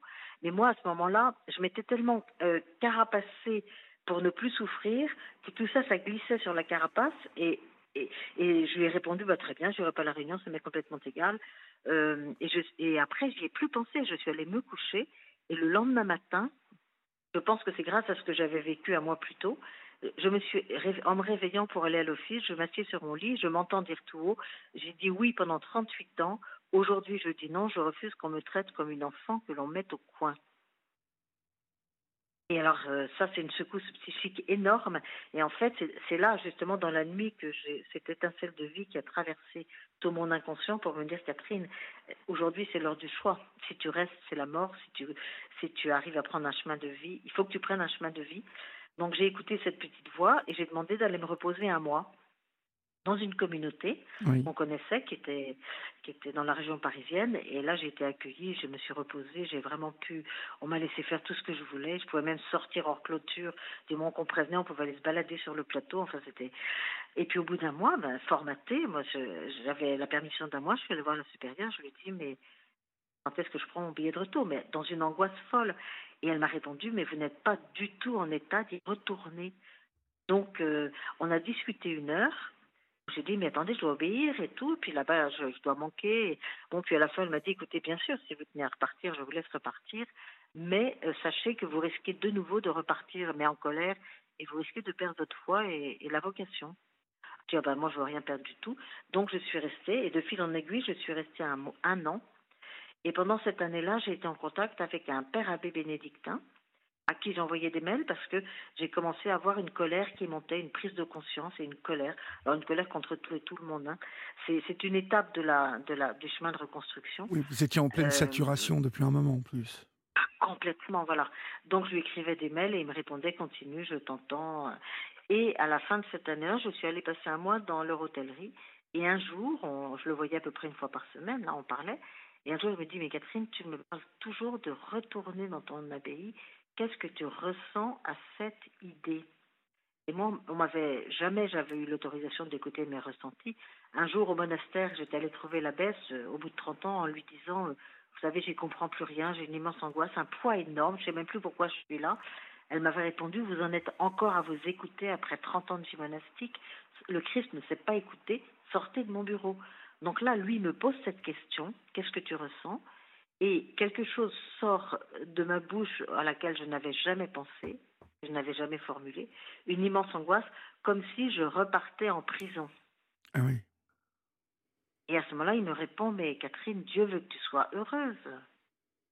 Donc, euh, alors je dis, ah bon? Il me dit, oui, donc ce n'est peut-être plus ton chemin. Et à ce moment-là, j'explose en sanglots et je lui dis, mais, mais je suis en mille morceaux par terre, si je suis plus religieuse, qui suis-je? Donc la vraie crise existentielle. Et à ce moment-là, il pose sa main sur mon épaule, parce que c'est des moments qu'on n'oublie pas. Et il me dit, Catherine, celle qui est en miettes par terre, ce n'est pas toi. C'est quelqu'un qui était formaté, conditionné. Nous allons t'aider, tu vas devenir toi. ça, ça a été une étape extraordinaire. Et puis, euh, un mois plus tard, j'avais prévu donc de passer une seconde année à Paris, mais toujours dans la perspective de me guérir et de revenir au monastère. Et là, euh, j'arrive dans cette communauté la, la, m'avait paru ouverte quand je l'avais rencontrée, à tel point que je m'étais dit, bah, je pourrais peut-être refaire ma vie euh, à cet endroit-là. Et là, elle a commencé à me dire, euh, tu, tu, as pris trop de cours à l'université, tu vas faire ceci, cela, la prière, la lecture, machin truc. Ouh là là, je l'ai laissé parler. Puis une semaine après, je suis allée la voir, je lui ai dit, eh bien, c'est non. J'ai repris le gouvernement de ma vie, je ne permettrai plus à personne de mettre la main dessus. Vous acceptez mes conditions, je reste comme prévu. Vous refusez, je prends ma valise, je ne reste pas une minute de plus. Ma liberté n'est pas à vendre. Donc elle a, à ce moment-là, elle m'a dit, bah, faites ce que vous voulez. Et euh, je sais que c'est de ce jour-là que dans mon inconscient, j'ai pris la décision de ne plus euh, remettre ma vie à qui que ce soit, quitte à coucher sous les ponts, ça m'était égal, mais c'était plus important de retrouver ma liberté et ma vie que, voilà, que d'avoir du confort et de la sécurité. Est-ce que vous avez été accompagné dans, dans cette sortie? Oui. J'ai été très accompagnée. Je pense qu'on ne peut pas faire ce genre de chemin tout seul. J'ai été accompagnée par des pères spirituels. Moi, le premier jésuite qui m'a accompagnée, quand il a entendu mon histoire, il m'a dit euh, c'est la culpabilité qui a été l'instrument qui vous a emprisonné. Donc maintenant, vous devez réapprendre à vivre. Ne laissez, euh, faites ce que vous voulez sans laisser la culpabilité euh, apparaître. Et depuis ce jour-là, je n'ai plus jamais eu de culpabilité, quoi que je fasse. Ça, il m'a sauvé. Et puis, euh, ce père et puis beaucoup de psychologues aussi. Parce que c'est tout un chemin de, construction. En fait, je, dis que j'étais euh, j'étais dans mon existence reçue jusque-là et que j'ai commencé à découvrir ma vie. Et je donne comme image celle de la larve euh, la, larve de libellule, ben, tant, qu'elle est dans son cocon, elle ne peut pas s'imaginer qu'il y a un autre monde. Et puis, il y a une nuit où elle va sortir de sa chrysalide, elle va commencer à se former. Alors ça, c'est la nuit de tous les dangers. Si la, si la libellule avait conscience de ce qui lui arrivait, elle demanderait de revenir dans son cocon par sécurité. Mais en fait, euh, le matin, quand le soleil se lève et qu'elle est devenue libellule, elle découvre le monde. Et moi, c'est ça, c'est mon émerveillement de tous les jours. C'est de, de découvrir que je n'ai pas vu, ce qui fait que je découvre tout ça comme une, comme une, une enfant. J'ai revécu en fait toutes les étapes depuis, comme si j'étais revenue à, mon, à, mes, à mes 18 ans. Oui. Et euh, alors, bien évidemment, euh, vous qui nous écoutez, euh, il y a un, un, livre qui est sorti hein, et que vous pouvez vous procurer, car Catherine a écrit un livre qui s'appelle Métamorphose, la vie m'appelle aux éditions Favre, euh, reste justement cette euh, libellule, cette, euh, cet enfant grande quand même qui, qui a quand même quelques, quelques années de plus physiquement que dans la tête, qui va découvrir l'amour, qui va oui. perdre sa virginité. Oui c'est là où, où, votre vie est, tout de même euh, fantastique, je trouve, parce que euh, vous, vous aurez, vous vous rendez compte euh, combien vous aurez exploré jusqu'à aujourd'hui? Ah ben oui, non mais c'est depuis dix ans, c'est fou. C'est fou et c'est fou et, et c'est vrai que que du coup ce chemin ça m'a fait ça m'a mené à une telle soif de vie une telle intensité. Ce que je dis souvent quand on me dit est-ce que vous regrettez je dis mais non parce que ce que je ne vivrai pas dans la durée je le vis dans l'intensité j'allais vous j'allais justement vous demander si euh, euh, justement tout, tout ce chemin là avait décuplé l'intensité de découverte ah euh, bon sur le tard mais de découverte quand même que nous faisons tous à, une autre époque de nos vies, mais euh, justement vivre ce type de découverte que la rencontre, le coup de foudre, l'amour, euh, le sexe même, euh, finalement, l'intensité devait être incroyable à, toutes ces étapes de votre vie. et l'intensité de la vie de la vie elle-même. Moi, j'ai l'impression d'avoir découvert le, le, secret de la vie. Quoi. C'est, un, Mhm. autant j'étais dans le mal-être et dans un, je m'adaptais à l'extérieur. Maintenant, je suis dans un bien-être total et permanent. Et puis, je suis dans, comme je suis dans la vie, il y a des aléas, bien entendu. Bien évidemment, mais comme tout le monde, ma chère, comme tout le monde. Est-ce que, la vie, est-ce que la vie est belle, Catherine Si on vous pose cette question aujourd'hui? Ah ben oui, mais pour moi la vie, la vie est belle et, je n'ai aucun regret de ce que j'ai vécu parce que parce que ça m'amène à, une telle intensité de vie, une telle profondeur, un tel un tel partage dans la relation. C'est pour ça que j'ai écrit ce livre parce que mes amis m'ont dit mais tu sais maintenant tu as une telle joie à partager. Pour toi la vie est belle. Ben, c'est comme comme une euh, Hilson quoi qui est en qui est en camp de concentration et dit je trouve que cette vie est belle et vaut la peine d'être vécue. Mmh.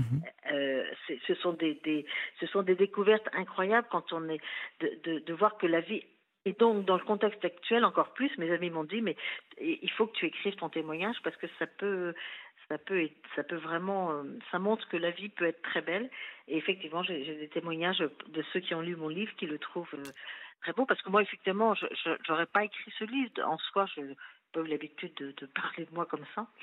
Mais, c'est un partage qui est merveilleux. Vous, me disiez pour la, vie amoureuse, la vie sexuelle et tout, c'est vrai que c'est une découverte merveilleuse de partager sa vie avec quelqu'un, de le rendre heureux, il me rend heureux, mais oh là là, on a une chance folle de se trouver tous les deux. Et alors pour vous qui nous écoutez, hein, chers auditeurs, chères auditrices, euh, nous avons échangé euh, pendant près d'une heure et quart avec euh, Catherine, mais je vous conseille vraiment la lecture de, ce livre, Métamorphose de point, la vie m'appelle, parce que nous avons survolé, hein, et en, s'arrêtant ah sur les points névralgiques et essentiels de ce récit, mais je, je, vous invite vraiment à lire ce livre parce que ce livre vous montre combien euh, justement, je vous le dis souvent sur cette antenne et sur cette libre antenne, combien la vie peut être cruelle, mais euh, aussi cruelle que, que belle. Euh, et, et, justement, lorsqu'on lit le livre de Catherine, on, s'aperçoit combien nous avons de ressources, combien nous avons d'énergie ah insoupçonnée, dont, dont, dont, nous n'avons pas conscience. Et, et, je trouve que votre vie, votre livre, représente vraiment bien ce qu'est que cette fabuleuse machine euh, que qu'est l'homme, euh, avec toutes les ressources euh, qu'il a, qu'elles soient physiques, spirituelles. voilà, c'est c'est une lecture très nourrissante et, et, qui donne envie d'être encore là demain et après-demain et encore le plus longtemps possible. Ouais, ouais. Merci mille fois. Allez-y, il est vrai quoi il est vrai que c'est j'ai été tentée moi de retourner euh, au monastère au bout de deux ans parce que c'est pas évident de point de vue de matériel de, et puis de, prendre ses décisions toute seule. Et c'est un jour dans le métro où j'ai vu cette phrase la plupart des gens existent très peu vivent une phrase d'Oscar Wilde où je me suis dit mais il faut pas que j'y retourne je suis en train de passer de mon existence à ma vie. Donc euh, peu importe ce qui va se passer mais tu tiens bon Merci en tout cas euh, d'avoir pris de votre temps pour euh, nous parler de vous. Et puis, euh, encore une fois, je rappelle le titre du livre Métamorphose, La vie m'appelle aux éditions Favre. je vous souhaite bon vent, ma chère, et une belle vie. Merci, oui. Merci. Et à vous aussi, à tous nos auditeurs. Bonsoir, bonsoir Catherine. Bonsoir.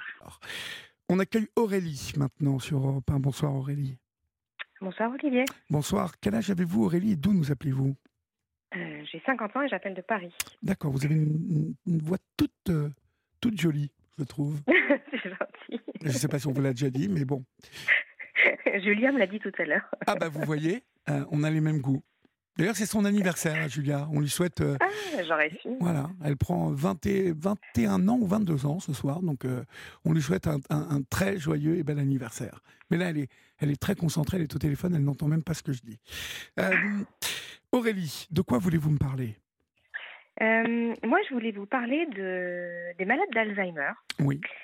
Et euh, de la solitude dans laquelle se retrouvent les proches et les malades et de, de l'idée de la solution que je, que je propose euh, voilà, aux malades et, et, à leurs proches pour essayer de d'alléger, de, de, d'aider un peu leur quotidien. Euh, moi, il se trouve que je suis fille et petite fille de malade d'Alzheimer. Mhm. Donc, c'est une maladie que je côtoie depuis longtemps et que je finis par euh, connaître assez intimement. Alors, je, vous, je, vous, précise que je, je, la connais bien aussi pour sortir d'un film que je viens de finir pour la prochaine saison de Dans les yeux d'Olivier, consacré à, à, la mémoire et donc à la perte de mémoire. Et nous, nous avons largement balayé la maladie d'Alzheimer et, tout le côté malade, mais aussi bien famille, accompagnant, aidant. Mmh Parce que cette, cette maladie est, est, tout de même quelque chose qui impacte bien évidemment le, patient, mais aussi toutes celles et ceux qui l'aiment et qui l'entourent. Exactement. Et, et c'est vrai que la recherche travaille, enfin les chercheurs cherchent à comprendre comment ça fonctionne et ensuite à trouver des remèdes, mais on ne va pas dire que ça avance beaucoup, beaucoup. Et en attendant, nous, on est un peu laissés sur le bord de la route. Euh, euh, les médecins nous regardent avec euh, l'air très compatissant, mais complètement désolés. Ben, il n'y a rien à faire. Hein. Mais enfin, en attendant, on est là.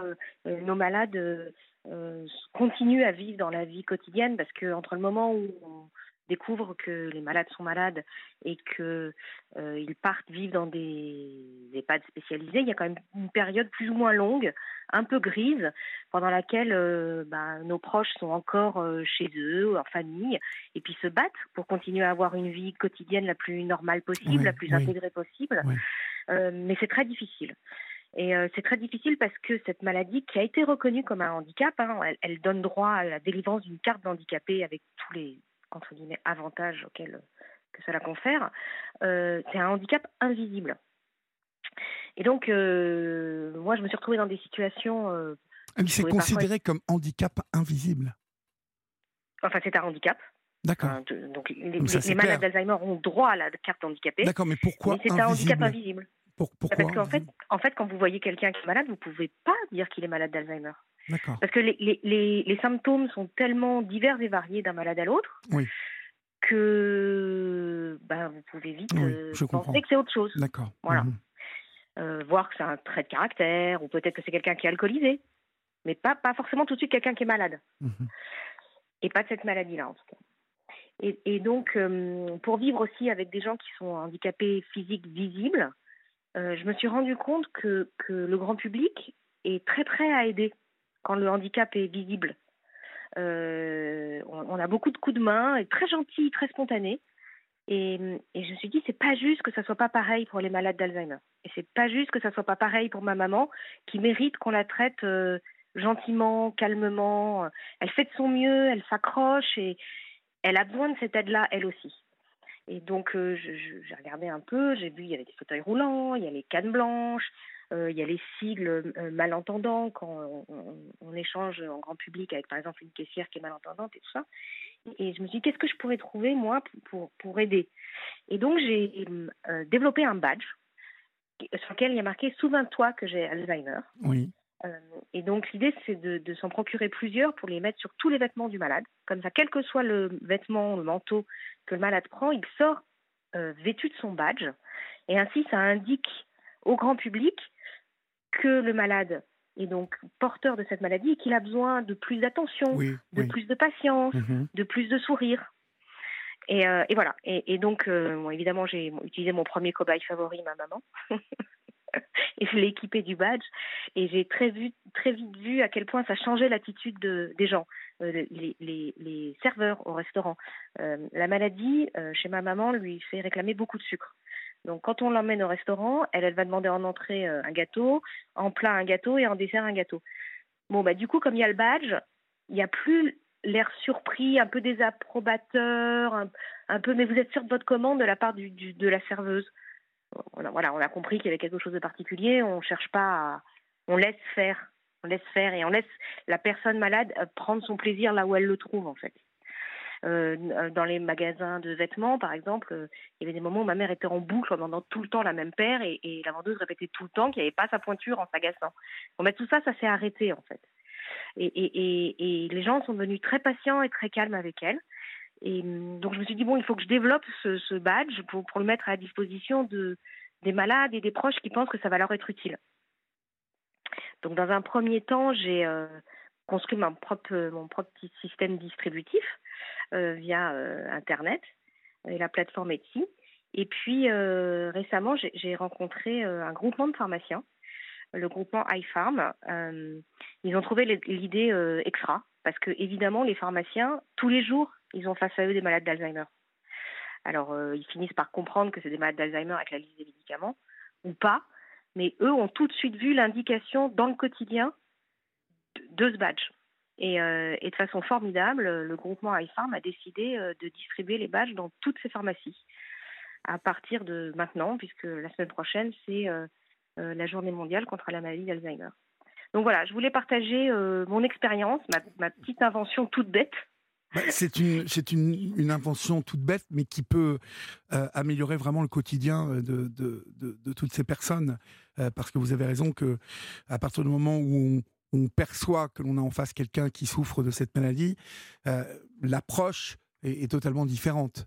Euh, je, me souviens là en tournage que c'est vrai que euh, vous avez raison de, parler de, handicap invisible parce que on voyait le regard parfois curieux, en tout cas de, personnes qui nous entouraient, qui ne comprenaient pas bien ce qui se passait, l'attitude de bah, de, de, la personne que nous étions en train d'accompagner dans ce tournage.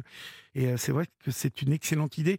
Euh, ça, va se réaliser à partir de quand, cette opération? Ah bah, Ça y est, c'est ça y est, c'est en cours. Ça y est, moi je, moi, je le vends depuis par mes, par mes propres petits moyens euh, depuis un an, donc sur les réseaux sociaux, etc.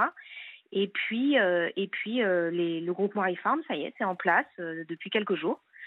Euh, et puis j'espère euh, convaincre d'autres groupements de pharmacies, euh, peut-être des hôpitaux qui ont des unités Alzheimer spécialisées. Il se trouve que dans l'unité dans laquelle ma mère est traitée entre guillemets, eux m'ont pris une petite affiche où il y a juste un QR code à scanner pour être routé sur le site EXI où on trouve les badges. Mhm. Ils ont trouvé l'idée super.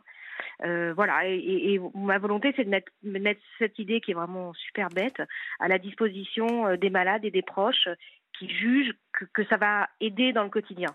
Que peut-être si leur euh, malade fait une fugue, ben, s'il a le badge, on saura qu'il a besoin d'être aidé et que c'est pas juste quelqu'un qui a trop bu et qui est en train de errer jusqu'à jusqu'à ce qu'il ait dessoulé. Quoi. Moi, je connais quelqu'un dont la, dont la mère a erré trois jours gare du Nord. Oui, mais vous savez que chaque année, chaque année, malheureusement, euh, beaucoup de, de, malades d'Alzheimer disparaissent. Ouais. Bien sûr, beaucoup. C'est fou. Parce, parce, que les gens ne savent pas qu'on doit venir en aide à ces personnes-là, parce que c'est n'est pas signifié en fait. Et, et, mon espoir derrière ce badge, c'est que ça signifie euh, l'aide qu'on doit apporter à ces malades-là.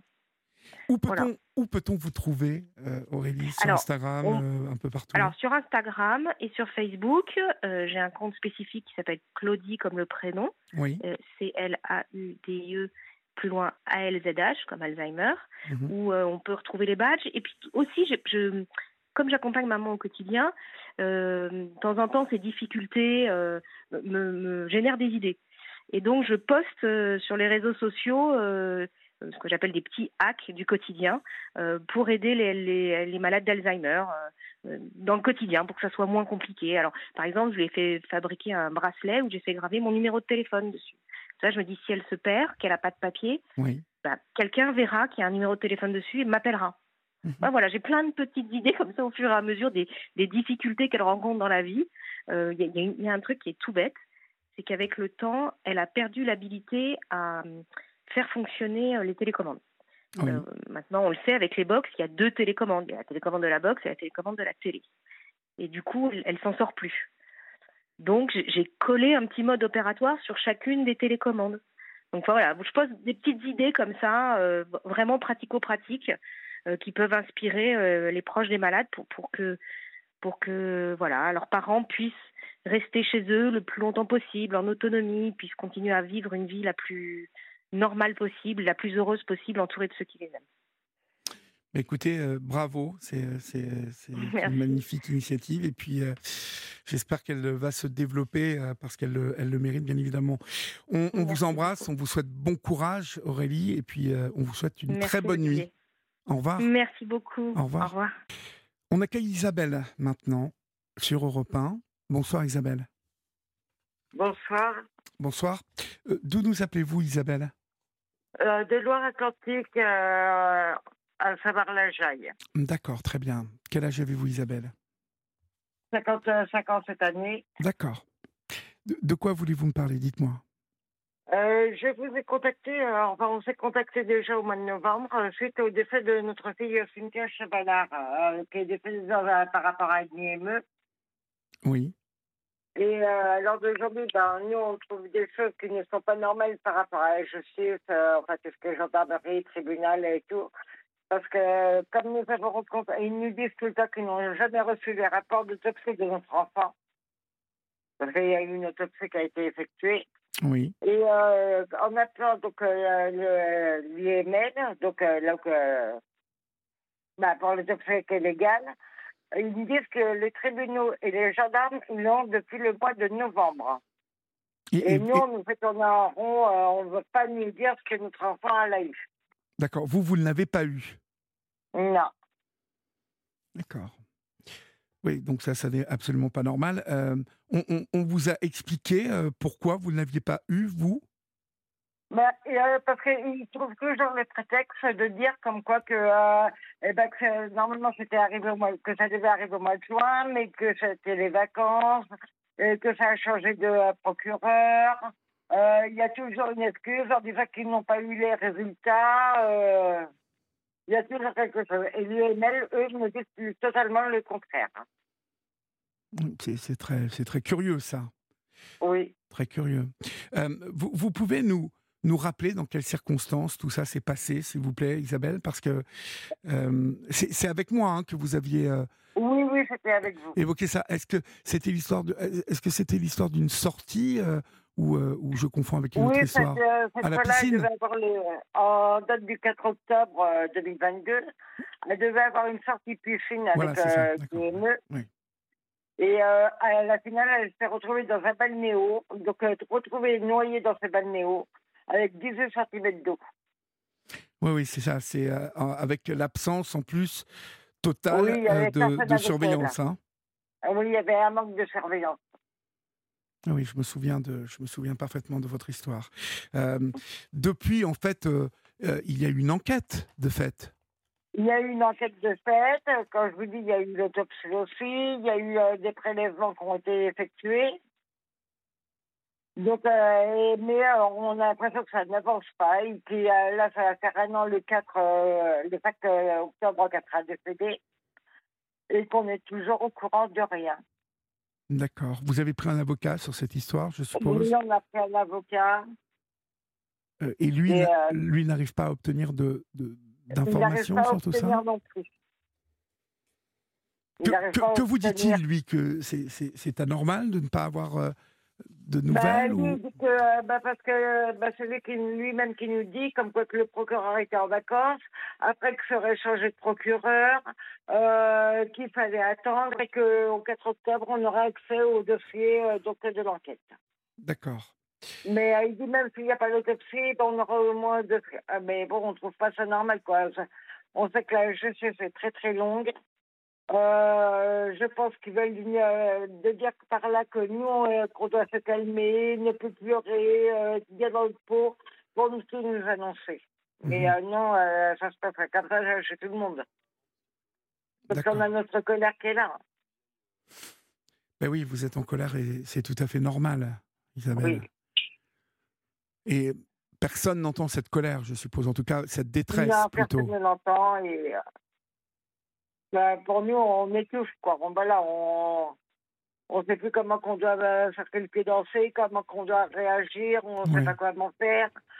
Euh, Il y a l'éducatrice de l'IME, donc qui, de- je pense qu'il y avait un cimetière en surveillance cette euh, journée-là, qui arrive à passer devant chez nous en rigolant et en disant que c'était que c'est de ma faute à moi que notre enfant est décédé. Euh, donc, euh, comme on a, on a fait la gendarmerie pour le dire, il dit bah, chacun sa responsabilité. Euh, donc, on ne sait plus comment faire. Quoi. Oui. Et comment va votre mari? Parce que je, je me souviens que Ben, votre est, mari. il est à côté de moi. Il est à côté de moi et ben, pareil, il est toujours euh, dans des états pas possibles. Oui, euh, oui, parce que ça n'allait pas fort du tout la dernière fois. non. non. Là, il vous entend. Bon, dans, dans, ce, dans ce type de drame, hein, euh, malheureusement, on avait un avocat hier soir euh, qui nous disait que parfois le silence lourd et long euh, plonge les familles dans un désarroi total. Ce, qui est, fou dans votre histoire, c'est qu'on ne vous, on ne vous donne aucune nouvelle de l'avancée de l'enquête. En fait, On arrive. Ah oui, oui. On n'a pas déterminé les responsabilités encore, si je comprends bien. Non, euh, d'après ce qu'on a compris aussi que l'avocat nous disait, donc euh, maître Despierres, euh, c'est que euh, apparemment le procureur ne voudrait pas faire un procès en pénal, donc ça serait un procès civil. Et on ne trouve pas ça normal non plus. Qu'est-ce quand même une grosse. qu'est-ce qu'il ne qu'est-ce ne parce qu'un procès civil c'est pour des indemnités, c'est ça? Voilà, que nous, les indemnités, c'est pas après ça qu'on attend. Nous, on veut vraiment que la personne responsable soit punie par la justice. D'accord. Nous, c'est ça qu'on veut. Elle n'a pas été ils n'ont pas été responsables dans cette euh, IME. Donc, euh, de, de dire il doit y avoir une surveillance pour tel ou tel enfant.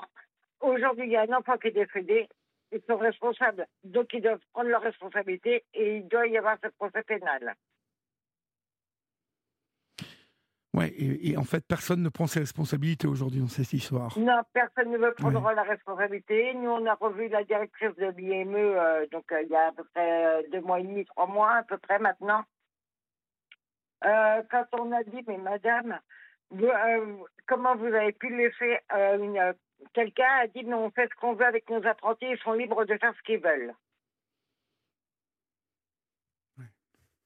Donc, euh, ce n'est pas normal non plus. Non, bien évidemment, bien évidemment. C'est c'est Un stagiaire apprenti, on ne laisse pas une stagiaire seule avec un enfant, surtout dans des, euh, dans des euh, écoles comme cela. Bah, c'est- pardon, c'est-à-dire que vo- votre enfant est, est- est- est vraiment décédé noyé, hein, euh, ou alors elle a glissé, elle est tombée, mais en tout cas, On, on ne sait pas, on n'arrive pas à savoir, ils veulent rien nous dire, ils on nous dit rien, on nous fait tourner en rond, on est... euh, est-ce qu'il y a eu une autopsie euh, de réaliser, au moins pour oui, savoir Oui, il y a eu une autopsie de réaliser, ben, ce que je disais tout à l'heure. L'autopsie a été rendue au tribunal et enfin, aux autorités, comme euh, le médecin légiste m'a dit. Il a été rendu aux, euh, aux autorités le 28 novembre. Et complet avec les, euh, tout ce qui est suivait, donc euh, les euh, prélèvements, le- tout a été fait. Et vous, Tout le rien. rapport a été rendu. Voilà. Et vous, on ne vous tient au courant de rien. Et nous, on nous tient au courant de rien. Non, mais c'est ça qui est absolument incroyable dans, dans votre histoire, c'est que personne ne vous tient au courant. Personne. Non. Voilà, on est, euh, ben, on est tout seuls, là, tous les deux. On, euh, voilà, et ben, dans une grande maison vide, Oui. maintenant. C'était votre, votre seule petite? C'était la, la seule enfant en commun qu'on avait tous les deux. D'accord. Il va falloir malheureusement vous, a- vous armer de, de, de patience, hein, vraiment, euh, ma chère Isabelle, parce que j'ai l'impression que ça va encore prendre, ça peut prendre encore pas mal de temps cette histoire, malheureusement. C'est pas normal. Ah non, non, non, ça n'est absolument pas normal. Absolument pas normal. Ça, je, suis, parfaitement d'accord avec vous, mais euh, le, problème, c'est que nous l'évoquions hier soir. Le, souci, c'est que lorsque la justice ne, ne bouge pas, euh, que voulez-vous faire? Vous êtes bloqué, en fait. Bah, oui, bah, c'est pour ça que nous, on voudrait faire bouger ça, parce que, bon, voilà, qu'il y, ait- du monde qui soit mobilisé avec nous. On cherche beaucoup de monde qui, fait, qui veut se mobiliser avec nous, justement, pour que, euh, de- euh, que notre enfant puisse reposer en paix déjà, et que nous, on puisse comprendre qu'est-ce que c'est passé cette fois-là, que quelqu'un vienne nous dire, voilà, qui est responsable de qui a fait ça Est-ce que c'était un autre élève? Est-ce que c'était un éducateur, une éducatrice? On ne sait pas. C'est une qui a été toute seule. Et malheureusement, elle n'est plus là pour nous, euh, nous répondre. Bien sûr.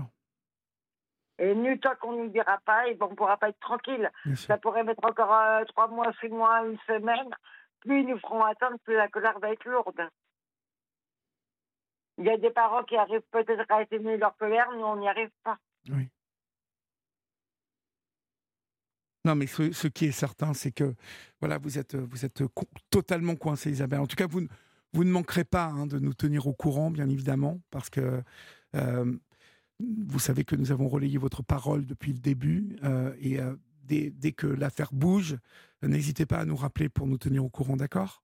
Oui, il n'y a pas de souci. Hein? Mais vous avez bien fait de nous appeler et, et de relancer un cri, hein, un cri d'alarme un peu, parce que là, nous avons dans, dans cette histoire un père et une mère qui euh, voudraient bien maintenant avoir euh, des réponses à leurs questions euh, sur la mort euh, du- d'une enfant dans des circonstances euh, m- malheureuses, bien évidemment, parce qu'on imagine bien que les gens qui travaillent à l'IME euh, ne se réjouissent pas de ce genre de- d'épreuves.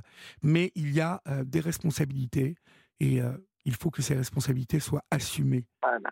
Voilà. Voilà, et puis que l'éducatrice, eh ben, c'est vraiment, je, je ne l'accuse pas du tout, l'accuse aux personnes, parce qu'on n'a pas de preuves, on n'a rien, hein, voilà, on est complètement démunis. Mais que cette éducatrice, même si elle nous croise dans un hypermarché ou euh, dans une rue, qu'elle arrête de dire que c'est nous, les parents, qui sommes responsables du décès de notre enfant. Mhm. Mais ça, vous l'avez, mais vous, vous, vous l'avez entendu euh, ça ou on Ah oui, clairement. Elle s'arrête carrément devant chez nous, elle fait peut-être grande ouverte et elle dit bah, c'est vous qui êtes responsable de, de- de, euh, la mort de votre fille. Elle nous le dit directement. C'est Et fou que- elle, qu'elle fasse ça. rigole. Que- que- que- quel âge avait votre enfant exactement 13 Cynthia ans. 15 ans. 13. 13 ans. 13 ans. D'accord. Elle, elle- elle- elle souffrait d'un handicap hein, en plus. Elle était euh, simplement épileptique. D'accord. Épileptique. Donc. euh, Bon, voilà. Voilà, et avec un retard scolaire, et c'est pour ça qu'elle était dans cet établissement-là. En tout cas, euh, vous savez que nous sommes là, hein, Isabelle. Et Oui. vous, vous, vous, nous rappelez pour euh, vraiment euh, nous tenir au courant, d'accord? Il n'y a pas de souci. On vous souhaite euh, beaucoup, plein de courage à vous et à votre mari. Eh Ben, merci beaucoup, Je Olivier. vous en prie. Bonsoir. Bonsoir. Vous aussi, venez vous confier à Olivier Delacroix au 01 80 20 39 21. Il est 23h58, vous êtes sur Europe 1 et si vous nous rejoignez maintenant, vous êtes sur la libre antenne. Je vous rappelle que vous pouvez composer le 01 80 20 39 21, numéro euh, non surtaxé d'Europe 1 et que à n'importe quel moment, euh, si vous avez, euh, si vous désirez me parler, vous pouvez faire ce numéro. Julia et Florian vous attendent avec Laurent, notre réalisateur. Nous allons accueillir Yolanda maintenant. Bonsoir Yolanda. Bonsoir Olivier. Bonsoir Yolanda. Alors, on a juste une petite minute pour euh, introduire euh, votre, euh, votre passage à l'antenne ce soir. Euh, après, on va écouter le journal et puis nous reprendrons notre discussion. D'où- nous- D'accord, sans d'où- problème. D'où nous appelez-vous Yolanda? De Bruxelles. De Bruxelles. Et quel âge avez-vous? Euh, J'ai 52 ans. 52 ans. Alors, Yolanda, on, on- on va parler d'endométriose hein, ce soir avec Oui, vous, oui, c'est ça, oui. Euh, parce que vous souffrez de cette euh, maladie. Oui, Euh, maintenant ça va parce que j'ai été opérée, mais j'ai beaucoup énormément souffert. Mhm. Et, et vous avez été, je, je- je crois, et on va en parler, dans une errance euh, de diagnostic. hein. Oui, oui, oui. Vous, vous souffriez de, de- d'endométriose depuis combien de temps? Ben, on a découvert ça en 2000, 2007. Après une opération en, en, en 2000, oui, 2007. Après une opération de parce que j'ai eu une, un kyste dermoïde. Un kyste dermoïde, c'est un kyste de peau dans lequel on peut trouver des dents ou des cheveux. Donc j'ai été opérée parce que j'ai eu une douleur très forte euh, pendant des vacances en- à l'étranger. J'ai eu une douleur très forte et on ne savait pas ce que c'était. Et quand je suis rentrée à Bruxelles, j'ai demandé à mon médecin de me faire des examens et en fait ils ont vu qu'il y avait une espèce de boule dans mon ventre et que cette boule avait bougé. Et c'est le fait que cette boule ait bougé qui a provoqué cette douleur. Alors, Donc, on, donc va, on m'a dit, on va on m'a continuer, dit- on va Oui. continuer à en parler, Yolanda. On va euh, laisser passer l'info sur Europe 1, d'accord? Et puis, on se retrouve parfait. tout de suite, d'accord? À ok, tout de à tout de suite. Il est minuit passé de 6 minutes, vous êtes sur Europe 1 et euh, nous aimons quand nous venons de passer euh, minuit car euh, nous sentons euh, vraiment nos âmes euh, d'oiseaux de nuit pénétrer encore un peu plus dans l'intimité de cette euh, libre antenne. Et euh, nous formons un grand groupe, une grande communauté, chers amis, cette communauté qui aime écouter euh, les voix des auditrices et des auditeurs qui appellent cette libre antenne, qui se racontent. Euh, voilà, je voulais vous le dire, c'est une, c'est vraiment un moment que nous aimons beaucoup. Nous sommes toujours avec vous, Yolanda. Vous nous appelez de Bruxelles. Euh, nous parlons avec vous ce soir d'endométriose. Euh, vous étiez en train de me dire que, que donc cette boule euh, que, que, que l'on vous découvre au retour des vacances. Oui. Cette, cette boule avait, avait bou- bougé parce qu'en fait, J'ai d'abord été chez mon généraliste qui m'a envoyé à l'hôpital parce qu'on croyait que c'était un problème, euh, un problème de tendinite. Et quand je suis arrivée à l'hôpital, enfin c'était pas un hôpital, c'était une clinique, on m'a on m'a fait des examens et on m'a demandé comment est-ce que qu'est-ce que vous sentez? Et j'ai dit c'est comme si on tordait. Alors ils ont dit c'est pas une tendinite, c'est bien plus grave que ça. Alors bon, comme c'était un hôpital que je connaissais pas, ben je me suis un peu inquiétée et puis on m'a fait euh, des examens, des échographies, tout ça, et on a dit que c'était cette boule qui avait bougé. Et quand j'ai posé la question de savoir qu'est-ce qu'il fallait faire, on m'a dit il faut couper. D'accord. Il y, a quelque chose qui m'a échappé tout à l'heure. Vous avez parlé de dents et de cheveux. Euh, oui.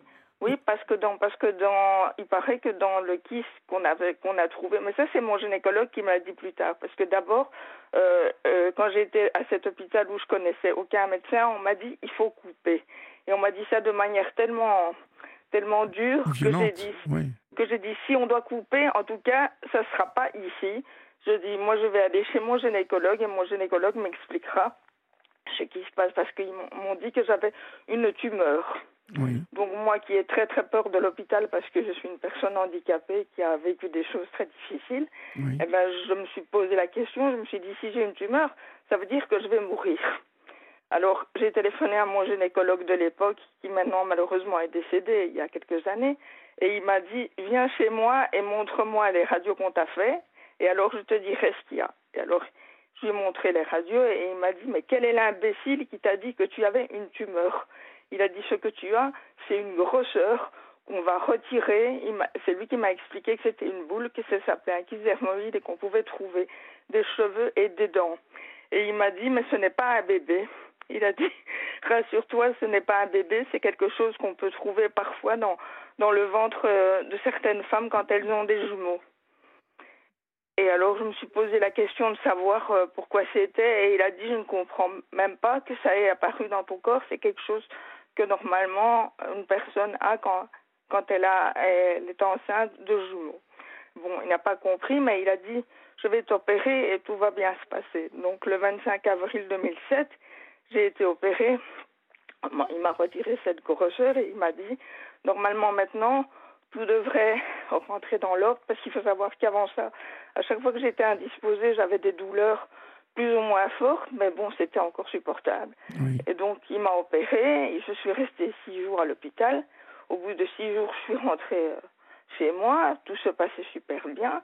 Et puis, quand j'ai eu mes premières règles après l'opération, j'ai eu des douleurs très fortes. Je me souviens que je l'ai réveillé à 5 heures du matin en lui disant Mais qu'est-ce qui m'arrive? J'ai très mal au niveau des jambes, au niveau du dos. Et il a dit Ça, c'est le temps que ça se remette que, que les cicatrisations se fassent, c'est parce que c'est les premières règles. Après, tu n'auras plus de problème. Prends un anti-inflammatoire et dors. Donc, j'ai suivi son conseil. J'ai pris un anti-inflammatoire assez fort. J'ai dormi. Mais bon, par, euh, les jours passaient et j'avais encore plus mal que les premières fois. Quoi. Puis les mois suivants, c'était c'était encore plus fort. Je me disais toujours peut-être que le mois suivant ça ira mieux, peut-être, mais ça ça n'allait pas. Et moi qui malgré mon handicap fais énormément d'activités, j'étais bloquée toujours quand j'avais mes règles, j'avais même peur. Quand on me proposait quelque chose, une activité, je disais non parce que je vais me sentir mal. Et je me sentais tellement mal que j'étais même obligée de passer la journée dans mon lit parce que j'avais j'avais mal, je pouvais pas, j'avais de comme de l'électricité dans les jambes, comme des aiguilles dans le ventre et je me disais mais qu'est-ce qui se passe? Et lui ne comprenait pas non plus, il disait moi je t'ai opéré, tout est, tout était super bien, je comprends pas. Donc euh, moi je lui ai dit il faut trouver une solution parce que bon moi j'étais bénévole euh, en radio et bon, je, je, je pouvais même pas, même pas passer ma journée là-bas. J'étais pliée en quatre. Mes parents devaient venir me chercher.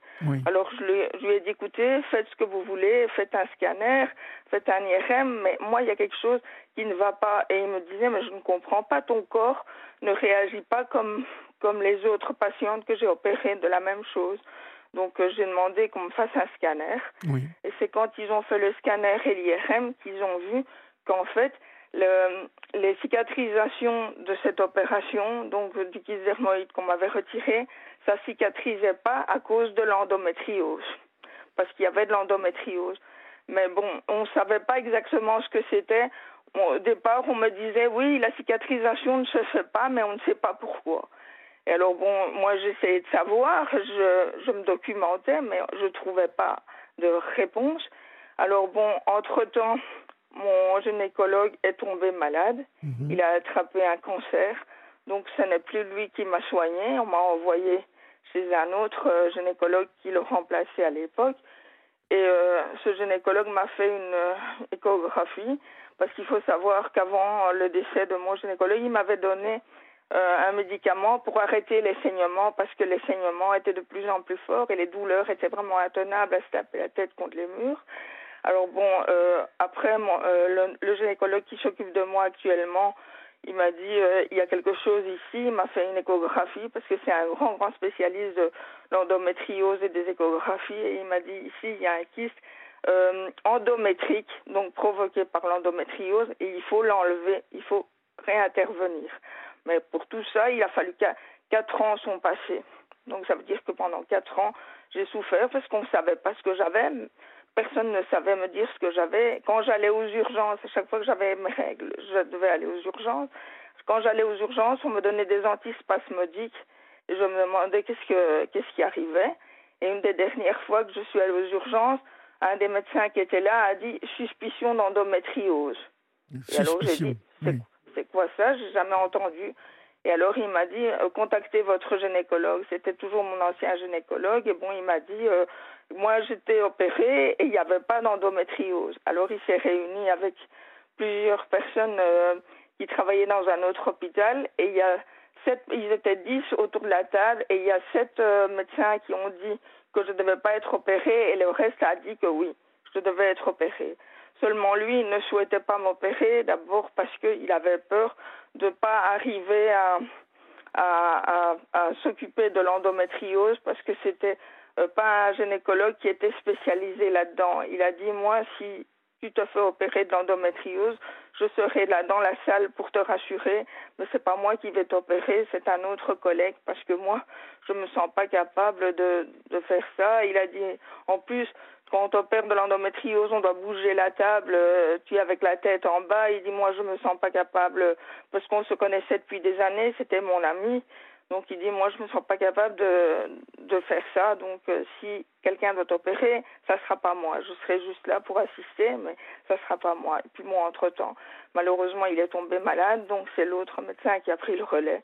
Et lui, il a dit, il faut opérer, il n'y a, il y a aucune autre solution, il faut opérer. Comment, comment, comment vous avez vécu toute cette, euh, toute cette errance-là euh, de Eh ben, diagnostic mal. euh, Ceux qui Mal, voulaient, ceux qui ne voulaient parce pas? que j'avais l'impression, j'avais, je me demandais, je me disais, mais, mais je vais devenir folle. Qu'est-ce que, qu'est-ce qui m'arrive? Euh, On me dit que j'ai rien, mais moi j'ai de plus en plus mal. Oui. Je peux pas, je peux pas vivre normalement. Je peux pas faire des activités normalement. Quand je disais aux gens de, autour de moi que j'avais mal, les gens me disaient, oui, mais c'est normal. Quand on a ses règles, on a, on a toujours mal. Oui, mais je bon. disais oui, mais c'est pas, ce ne sont pas des douleurs, des douleurs normales de règles, parce que ça j'avais eu il y a des années et c'était, j'avais mal, mais c'était quand même moins fort que ça. Je dis non, c'est pas possible, c'est autre, c'est autre chose. Et c'est moi qui ai insisté pour faire tous ces examens, parce que je me souviens que même mon gynécologue que j'avais à l'époque me disait ça te fait pas peur le scanner? Je dis non, ça me fait pas peur. Ce qui me fait peur, c'est ce qui m'arrive et que je comprends pas. Ce qui m'arrive, je contrôle plus rien. Alors, bon, au final, euh, heureusement que ce gynécologue, enfin, je dis pas heureusement que l'autre soit mort, hein. je suis très triste que mon premier gynécologue soit mort, parce que c'était mon, mon, un de mes meilleurs amis, c'est une des plus belles rencontres que j'ai faites. Oui. Mais bon, il a mis l'autre gynécologue sur ma route, et c'est cet autre gynécologue qui a dit il faut opérer absolument, pas d'autre choix. Donc, euh, bon, euh, ben, au final, euh, je me suis fait opérer, mais il faut savoir que moi, seule dans un hôpital, vous m'avez pas. hein. Il faut toujours qu'il y ait un accompagnant avec moi. Moi, seule dans un hôpital, euh, après ce que j'ai vécu étant, étant, petite, euh, à l'âge de 6 ans, j'ai été opérée euh, d'une luxation congénitale de hanche. Je suis restée trois mois à l'hôpital. Et je peux vous dire que même maintenant, et pourtant j'ai 52 ans, il faut à chaque fois que je vais à l'hôpital, il me faut à chaque fois un accompagnant. Et les médecins le comprennent très bien, heureusement d'ailleurs. Et j'ai été opérée et maintenant, maintenant ça va. Mais malgré l'opération, je dois quand même suivre un traitement parce qu'il faut savoir que ce kyste dermoïdes, de ce kyste endométrique qui était là pendant quatre ans, a comprimé certains de mes de a comprimé mon rein, le bassinet de mon rein a abîmé un ovaire qu'on a dû retirer. Et bon, maintenant, ça va, mais je suis euh, sous ménopause artificielle parce qu'en fait, il faut savoir que l'endométriose est provoquée par les règles. Ce sont les règles qui provoquent l'endométriose. Ah, c'est la première fois que, que j'entends dire ça parce que c'est assez mystérieux pourtant l'endométriose. Oui, oui, mais maintenant, ça l'est plus pour moi, je peux vous le dire. Ah oui, oui. Alors, chez, vous, chez, vous, chez vous, ce sont les règles qui ont provoquer l'endométriose Est-ce que c'est une, une non, moi je pense que c'est l'opération qui a provoqué l'endométriose parce que j'ai lu que quand on enlève euh, le kyste dermoïde que j'ai eu en premier, le corps a tellement l'habitude d'avoir quelque chose en lui qui, reproduit quelque chose.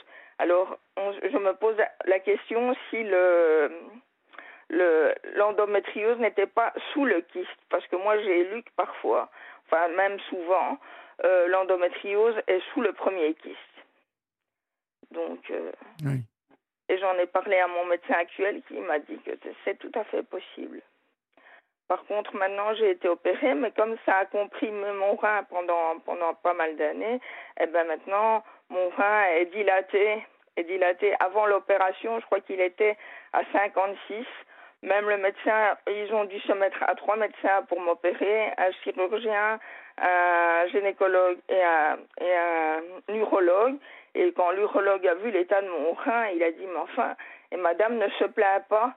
Et j'ai dit, ben non, je dis, c'est bon, maintenant je sais que vous allez m'opérer, que ça va bien se passer. Je dis, c'est juste la veille que j'ai eu des douleurs, mais il a dit, après ça, ça vous n'aurez plus aucune douleur. Et c'est vrai que je n'ai plus aucune douleur, mais maintenant, on doit surveiller mon rein, voir si la dilatation n'augmente pas. Mais bon, pour l'instant, euh, maintenant j'ai été opérée il y a 12 ans, donc en 2011. Et depuis, ben, depuis l'opération, maintenant, mon rein, il est à 16. Normalement, un rein normal, un bassinet de rein, c'est à 9. Mais on m'a dit qu'à 9, il ne reviendra plus jamais. Une fois qu'il a été comprimé euh, et opéré. Est-ce que le fait d'avoir perdu autant de temps euh, a endommagé votre rein, finalement? Non, non. Ça, heureusement, ça n'a pas endommagé mon rein parce que je vous dis, j'ai eu la chance d'être opérée par trois excellents médecins. D'ailleurs, si je peux citer leur nom à l'antenne, ça me ferait plaisir de le faire. Bien évidemment. Eh ben, le docteur, le docteur Christophe Caïfas, gynécologue de son état, le docteur David Lipski, chirurgien, et le docteur Barmochet, qui est euh, urologue. D'accord. Et euh, euh, le, le, le, docteur qui est décédé, en fait, lequel, lequel est-ce? Non, il n'était pas dans l'équipe. Il n'était pas dans l'équipe. Il est décédé en 2011 et moi j'ai été opéré. Il a été il est décédé en, en 2000, 2011, 2010 et moi j'ai été opéré en mai 2011. Donc quand j'ai été opéré, quand j'ai su que j'allais être opéré, on m'a dit qu'il allait très mal et j'ai dit ne lui dites pas que je vais devoir être opéré, laissez-le se remettre. Moi, je croyais, moi, je croyais qu'il allait se remettre, en fait. Et en fait, euh, après mon opération, j'ai été chez mon gynécologue actuel et il m'a dit maintenant, je dois faire attention à toi parce que de là-haut, on me surveille. Et c'est là que j'ai compris. J'ai dit, il est parti. On m'a dit, oui, il est parti. Oui. Ah bon malheureusement. Mais écoutez, en tout cas, je vous souhaite euh, euh, bon courage, ma, chère Yolanda. Ah, maintenant, maintenant, tout va bien. Vous êtes euh, courageuse quand même, vous avez fait preuve d'énormément de courage aussi pour que tout aille bien maintenant. C'est aussi parce que mes, parents étaient là à côté de moi, surtout ma maman, qui m'a beaucoup soutenue. Et enfin, mon papa aussi, toute ma famille. Mais je voulais surtout dire à toutes les femmes qui souffrent de l'endométriose qu'on on en souffre beaucoup, mais qu'on s'en sort. Et je voudrais tout particulièrement euh, faire un coucou à une personne que je connais qui s'appelle Rachida, qui va être opérée euh, dans pas longtemps de l'endométriose et qui est fort, fort, fort angoissée. Eh ben, je peux lui dire qu'après son opération, tout va bien aller. Elle ne doit pas s'angoisser. En, tout cas, si elle nous écoute, euh, on, l'embrasse bien fort et voilà, vous avez raison de lui dire que tout va bien se passer. Il ne faut pas s'inquiéter. c'est sûr, c'est sûr. On vous embrasse bien fort, Yolanda. Dormez bien, faites de beaux rêves et courage à vous. Moi aussi, je vous embrasse, Olivier. Au revoir. Et, on embrasse bien évidemment euh, celles et ceux qui euh, habitent Bruxelles et qui nous écoutent là-bas en Belgique. Oui. Bonsoir Yolanda. On accueille Mathieu maintenant sur Europe 1. Bonsoir Mathieu. Bonsoir Olivier. Bonsoir, comment allez-vous Mathieu?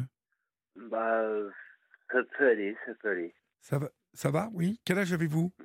Bah, j'ai 37. 37 ans, d'accord. Et vous nous appelez d'où?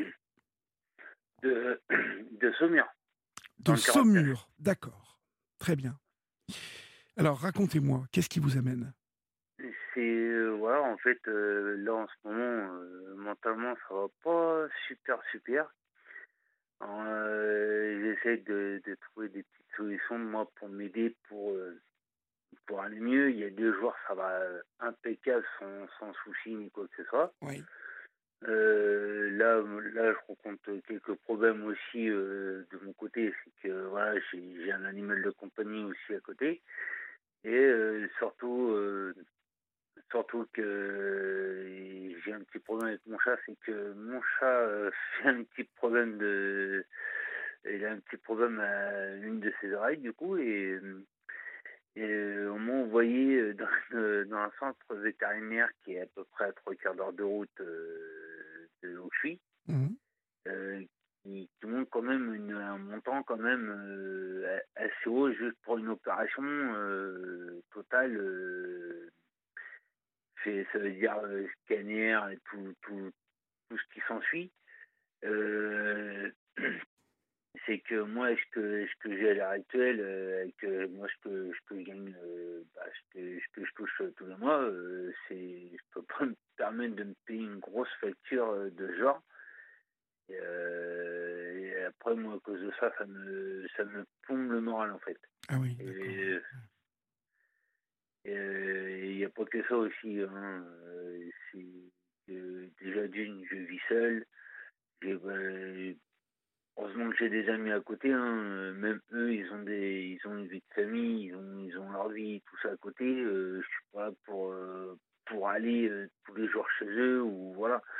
Je les ai en téléphone de temps en temps, on se voit de temps en temps, même que c'est pas tous les jours. Oui.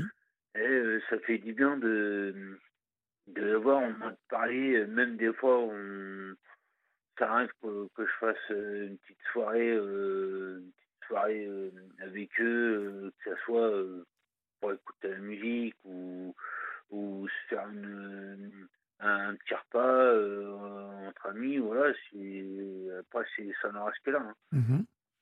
Après, c'est que c'est qu'après avec, ma famille, après c'est pareil. Hein, je les vois très rarement. Euh, pourtant, euh, là, j'ai, même un, de mes oncles qui habite à côté. euh, je le vois aussi de temps en temps. c'est très rarement aussi. Hein. Après, il y a, y a pas que ça. hein. Après, c'est que là, à l'heure actuelle, moi, je travaille pas. C'est, ça qui me, qui me plombe aussi le moral. C'est que j'arrive pas à me fixer dans un travail, en fait. C'est que il y a, y a aucun travail au jour d'aujourd'hui qui me, qui me correspond et qui me plaise totalement pour, pour que je sois euh, épanoui dans, dans ce que j'ai envie de faire, en fait. Bah, dans le travail que, que j'aurais cherché à trouver Oui. et que je trouve pas à l'heure actuelle. Il n'y a rien qui vous, qui vous motive en ce moment? Non, je, franchement, je suis, il n'y a plus rien du tout qui me motive et j'arrive plus. euh, je suis tellement, j'ai plus rien qui me, qui me ça c'est sûr. C'est que j'arrive plus à, à trouver un truc qui m'intéresse euh, longuement et qui, qui peut durer euh, euh, toute ma vie en fait. Oui. Que ce soit un travail ou, ou même, même, euh, même en dehors, un, un loisir ou autre chose.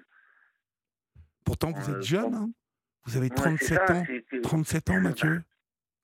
C'est ça, c'est, je sais que je suis encore jeune, c'est que, voilà, c'est, pourtant, euh, j'ai, euh, on m'a tout le temps dit que j'avais plusieurs cordes à mon arc. J'ai, réussi à faire du tout dans ma vie, et heureusement, jusqu'à présent, j'ai fait du tout. Euh, j'ai, travaillé dans la maçonnerie, euh, dans, dans le taille de pierre, euh, dans, dans tout, hein, même dans le maraîchage, euh, dans, dans, dans l'espace vert, tous ces petits boulots-là, en fait. Oui. Et je sais pas, j'arrive pas à, à aller jusque à faire mon boulot que, j'ai envie de faire toute ma vie en fait. C'est voilà, c'était que, que du passage en fait sur ce, sur ce genre de travail. Et ouais, c'est ça, c'est qu'il n'y a aucun boulot qui vous qui vous passionne en fait. Voilà, c'est ça. Et c'est ça qui, moi, qui me pèse aujourd'hui. Oui, ça vous mine, hein. ça vous mine, parce que vous vous embêtez en plus, je suppose. Bah ouais, voilà, c'est ça. C'est pourtant moi, je suis, je suis une personne très calme et très posée euh, réellement, et même une personne aussi qui est très peu bavarde, qui écoute beaucoup, ça c'est sûr. Mhm. Euh, après, euh, c'est comment dire ça. c'est après, c'est peut-être aussi le passé que j'ai eu aussi qui a fait que je suis arrivé là. Après, je ne dis pas que c'est une cause. C'est à cause de, C'est quoi ce passé C'est quoi ce passé Dites-moi. Euh, bah, déjà, en premier temps, euh, c'était euh, par rapport à la part de ma mère que, que j'ai eue dans les débuts 90. Et après, quelques années plus tard, dans le même, à peu près fin 90, j'ai eu quand même un accident c'était quand même euh, assez grave. Bah, assez grave, euh, à mon goût, c'était pas aussi assez grave que ça. C'est que j'étais, euh, j'ai eu des brûlures au deuxième degré. Mhm. Sur, sur au moins sur à peu près une bonne partie du bras gauche. Et, et aussi que, que moi, mon père m'a expliqué que je suis venu au monde prématuré. J'étais euh, souvent malade depuis que, que je, que je suis. Vous êtes petit, oui. Ouais, voilà. Et du coup, euh, il y a peut-être tout ça qui fait que voilà. Et euh, aussi par rapport aussi avec mes brûlures, je suis quand même resté presque un an. J'ai pas loin d'un an à l'hôpital juste pour mes brûlures, parce qu'à l'époque j'avais à peu près une dizaine d'années. Mmh du coup, je suis arrivé je suis arrivé que ça fait que j'ai tellement que, que ça m'a fait bah, ça m'a fait réfléchir dans un sens à l'époque voilà et euh, à cause de ça peut-être euh, qui fait que ça m'a ça m'a fait euh, rendu compte que ça m'a rendu blasé de la vie et, et, du monde en général en fait oui vous vous, vous n'avez pas confiance en vous? Je pense qu'il y a de ça. Oui. Je pense qu'il y a de ça. C'est et c'est que j'arrive pas à trouver le, le, le, la solution à ce problème en fait. Oui. C'est embêtant, c'est surtout pour moi parce que moi dans un sens je, je trinque hein, et je rends compte que je me que, que, je trinque sur beaucoup de choses. Que j'encaisse les choses hein, aussi, hein. j'encaisse pas mal de, de choses. Euh, en fait, je tire tout, euh, tout, tout l'intérieur de moi et à un moment temps, il faut, faut que ça sorte. Et, euh, et, des fois, ça peut être surtout très mauvais pour moi et ça peut être très mauvais par la personne qui peut être devant moi ou, ou, au téléphone, par exemple. Hein, c'est pas évident. Après, sur, sur, beaucoup de choses aussi, sur tout ce qui est, tout ce qui est critique, même les insultes ou quoi que ce soit, euh, je risque de mal les prendre en fait. C'est un peu embêtant. Ouais, vous pouvez être violent un petit peu par moment, être colérique? Euh, Ouais, colérique, ouais. Ah oui, oui, très colérique. Très colérique, je peux. Euh, sur là-dessus, très colérique. Moi, le seul truc euh, dans, dans ce côté colérique, euh, ce qui me fait peur le plus, c'est que si j'ai une femme en face de moi, euh, j'ai peur de, de m'en prendre à, une femme, en fait. Ah oui, ça, carrément le, truc. Ah oui, à ce point, à ce point, j'ai tellement peur que, que d'y faire du mal. Je peux, je peux même vous raconter une. Euh, il y a quelques années, en 2019 exactement, là où je travaillais, j'avais mal pris une critique et, c'était pas méchant en plus, hein, d'ailleurs. Je suis rendu compte bien après. Hein. Je suis rendu compte bien après. Et ben, j'ai tellement que j'ai pris coup de colère j'ai- commencé, j'ai préféré me barrer. Ah ben, j'ai dit des choses euh, que, je- que, que, que je regrette aussi dans un sens. hein. C'est que j'étais prêt à entrer dedans et ils mettent euh, une tarte. Ouais, mais vous savez ah que ça, ça ne se fait jamais. Hein. Il faut jamais Bah faire voilà, ça. c'est ça, et c'est ça, je sais, c'est pour ça que j'ai pris la décision de me barrer en fait, Oui. de me, me barrer pour me calmer parce que c'était pas bon. Je savais que ça pouvait se retourner contre moi et je sais que j'aurais pu prendre très cher. Et ça, je le savais. C'est pour ça que j'ai préféré me, moi me, me- partir dans un coin pour me calmer. Il y avait que ça, parce que je sais que ça me prenait un peu de temps pour me calmer. Euh, au moins, j'ai préféré euh, faire comme ça que de m'en prendre à la personne. Ah oui. Et c'est pour ça que je sais que ça vaut pas le coup. Parce que, euh, parce que moi, euh, j'écoute souvent votre euh, la libre de toute façon. Mhm. Et j'en ai entendu qu'il y a beaucoup de femmes qui, qui, qui- qui ont vécu ce genre de choses, Oui. qui sont tombées sur des. euh, je, vais, je, vais, je vais faire attention à ce que je veux dire, parce que voilà. C'est qu'ils sont tombés sur des hommes qui sont manipulateurs, qui, qui, qui aiment avoir de l'emprise sur une femme. Et c'est même pas même ça, c'est inacceptable. Pour moi, c'est inacceptable. Pour euh, de prendre une, femme pour un, pour un objet ou pour autre chose. Et c'est pour ça que moi, au niveau de la colère, quand je suis calme, je suis bien, quand, quand mentalement je suis tranquille, ça se passera bien. J'écoute beaucoup, hein, euh, j'ai beaucoup d'amis qui, qui, qui sont des femmes. Il Oui. n'y a pas de souci, je les écoute, euh, ils me parlent, il n'y a pas de souci. Après, ils savent que euh, au départ, ils, me testent un petit peu, c'est un peu normal pour voir comment je vais réagir. Mais après, on, au fil des discussions, ils me connaissent et après, voilà, euh, on, peut, on peut se dire les choses euh, calmement et simplement, en fait, sans, sans avoir que, que l'autre le prenne mal et que ça part, euh, ça part sur la colère, en fait. Mhm, ou que ça mhm. soit sur des mots et finir après sur, sur, sur des gestes, en fait. Et oui, parce que, en plus, euh, bon, moi je sens que ça, vous le savez, parce que vous avez reçu une, vous avez reçu une certaine éducation, hein, et ça, vous Mm. savez qu'on on ne lève pas la main sur une femme. Ça, quoi qu'il arrive, c'est interdit. Puis surtout, vous savez que ça, que ça peut avoir des conséquences. Hein. Ah oui, oui, bah les, les conséquences ça peut être très graves. Hein. Ah oui. Ça, c'est sûr. Hein. Ça, ça, euh, euh, ça, en fait, c'est moi ce que, ce que moi je, je suis dit euh, souvent, c'est que chaque, cho- chaque chose qu'on fait et qu'on peut dire ont des conséquences. Et peu importe les choses qu'on peut dire, la, la conséquence peut être dramatique ou très peu dramatique. Mhm. C'est ça que, que moi je me mets en tête en fait au jour d'aujourd'hui. oui, oui, oui, vous avez raison. Euh, après, moi, j'ai j'ai eu un père parce que mon père euh, nous a éduqués, mes deux frères et moi, en fait, euh, tout seul. Euh, vu que mon père, c'est un ancien militaire. Euh, Ouais, ça rigolait pas à la avait- maison.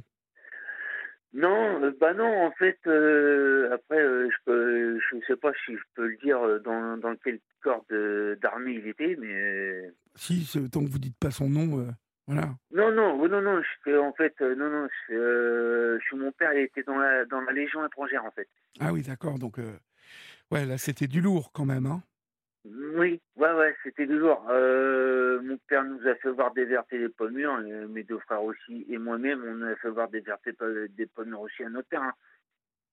Après, euh, moi, j'assume, moi, j'étais souvent, euh, depuis euh, à l'âge de, mes 20 ans, euh, je commençais à être moins malade, euh, je me retrouvais euh, moins souvent à l'hôpital.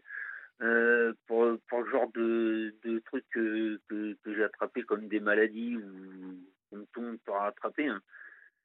Euh, c'est voilà, c'était pas évident, hein, surtout pour mon père et pour nous. Et maintenant, euh, mes deux frères, ils s'en sortent m- mieux que moi.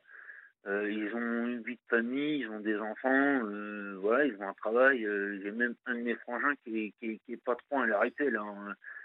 Euh, Là-dessus, j'ai pas plaindre. hein. Qu'est- qu'est- Euh, Qu'est-ce qu'il fait comme boulot, votre, justement, votre frère, là, qui est patron? Qui est, qui est patron? Ouais, Euh, Il est ta- euh, tatoueur.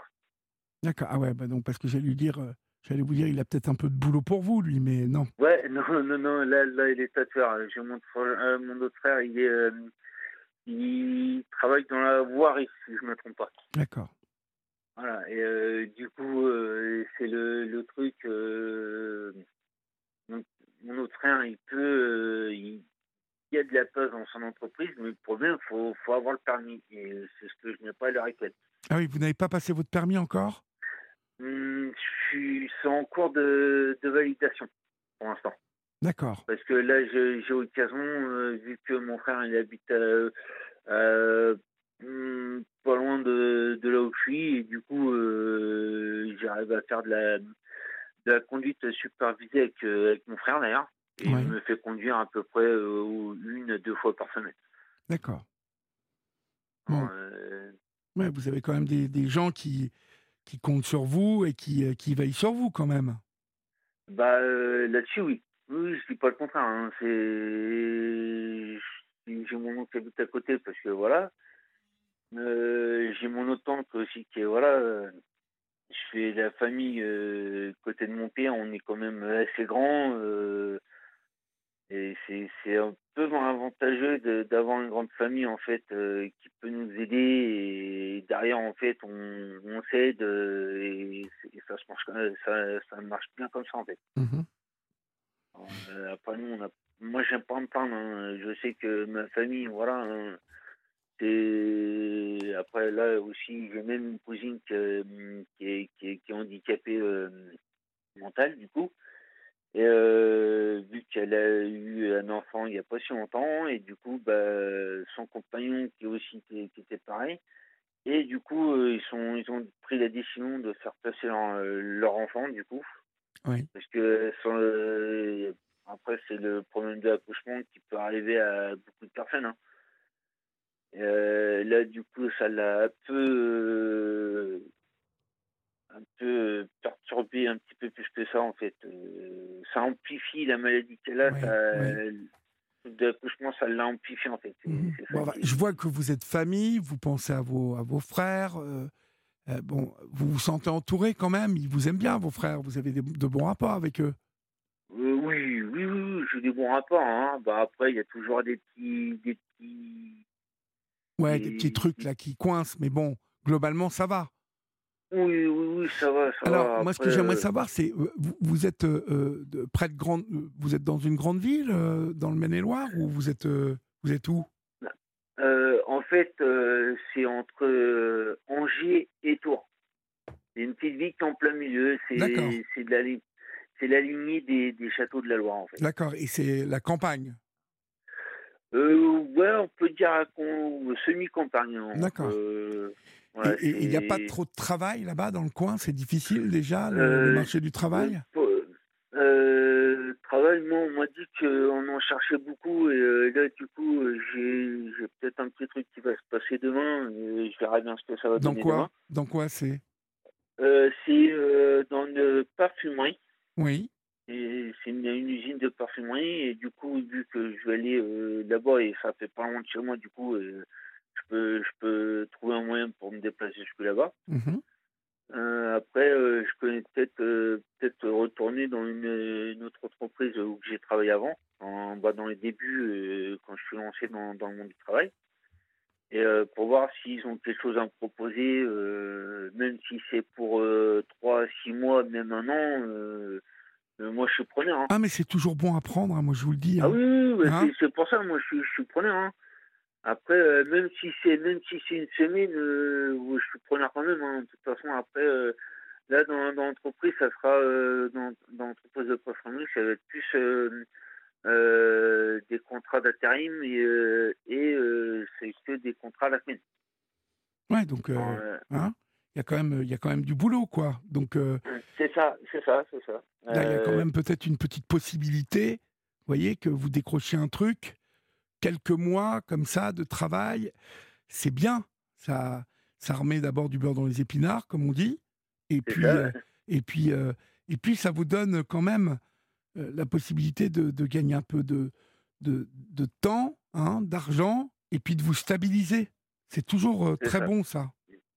C'est ça, c'est bah moi ça va, c'est au niveau stable, stabilité, moi ça j'ai pas un plan au niveau stabilité parce que j'ai toujours l'occasion de faire attention euh, sur, sur mes dépenses.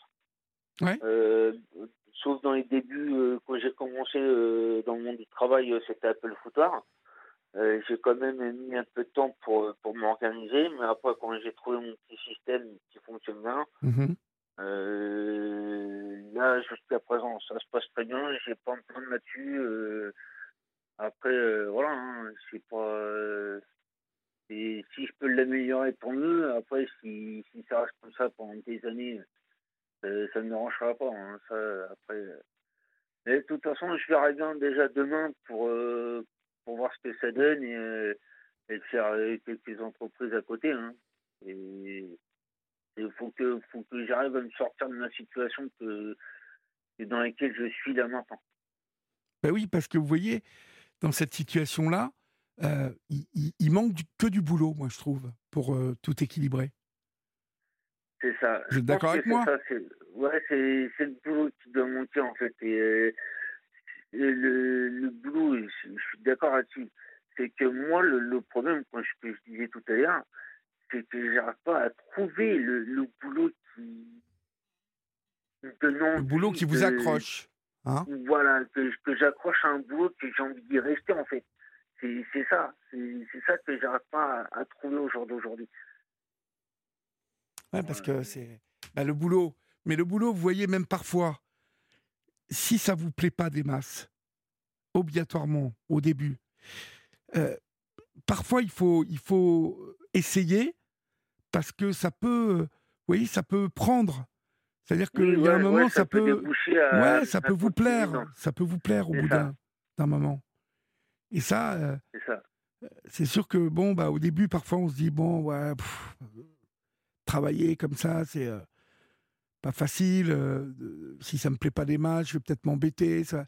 Mais quand on met un petit peu d'effort dans tout ça, vous voyez, quand on se fait un Ouais, ou deux potes les premiers jours, que voilà, qu'il y a deux trois mecs sympas ou deux trois mecs ou deux trois filles hein, sympas, euh, qu'on commence à à se dire bon bah peut-être on va se voir après le boulot, on, sympathise avec les gens, on, se crée des nouvelles relations.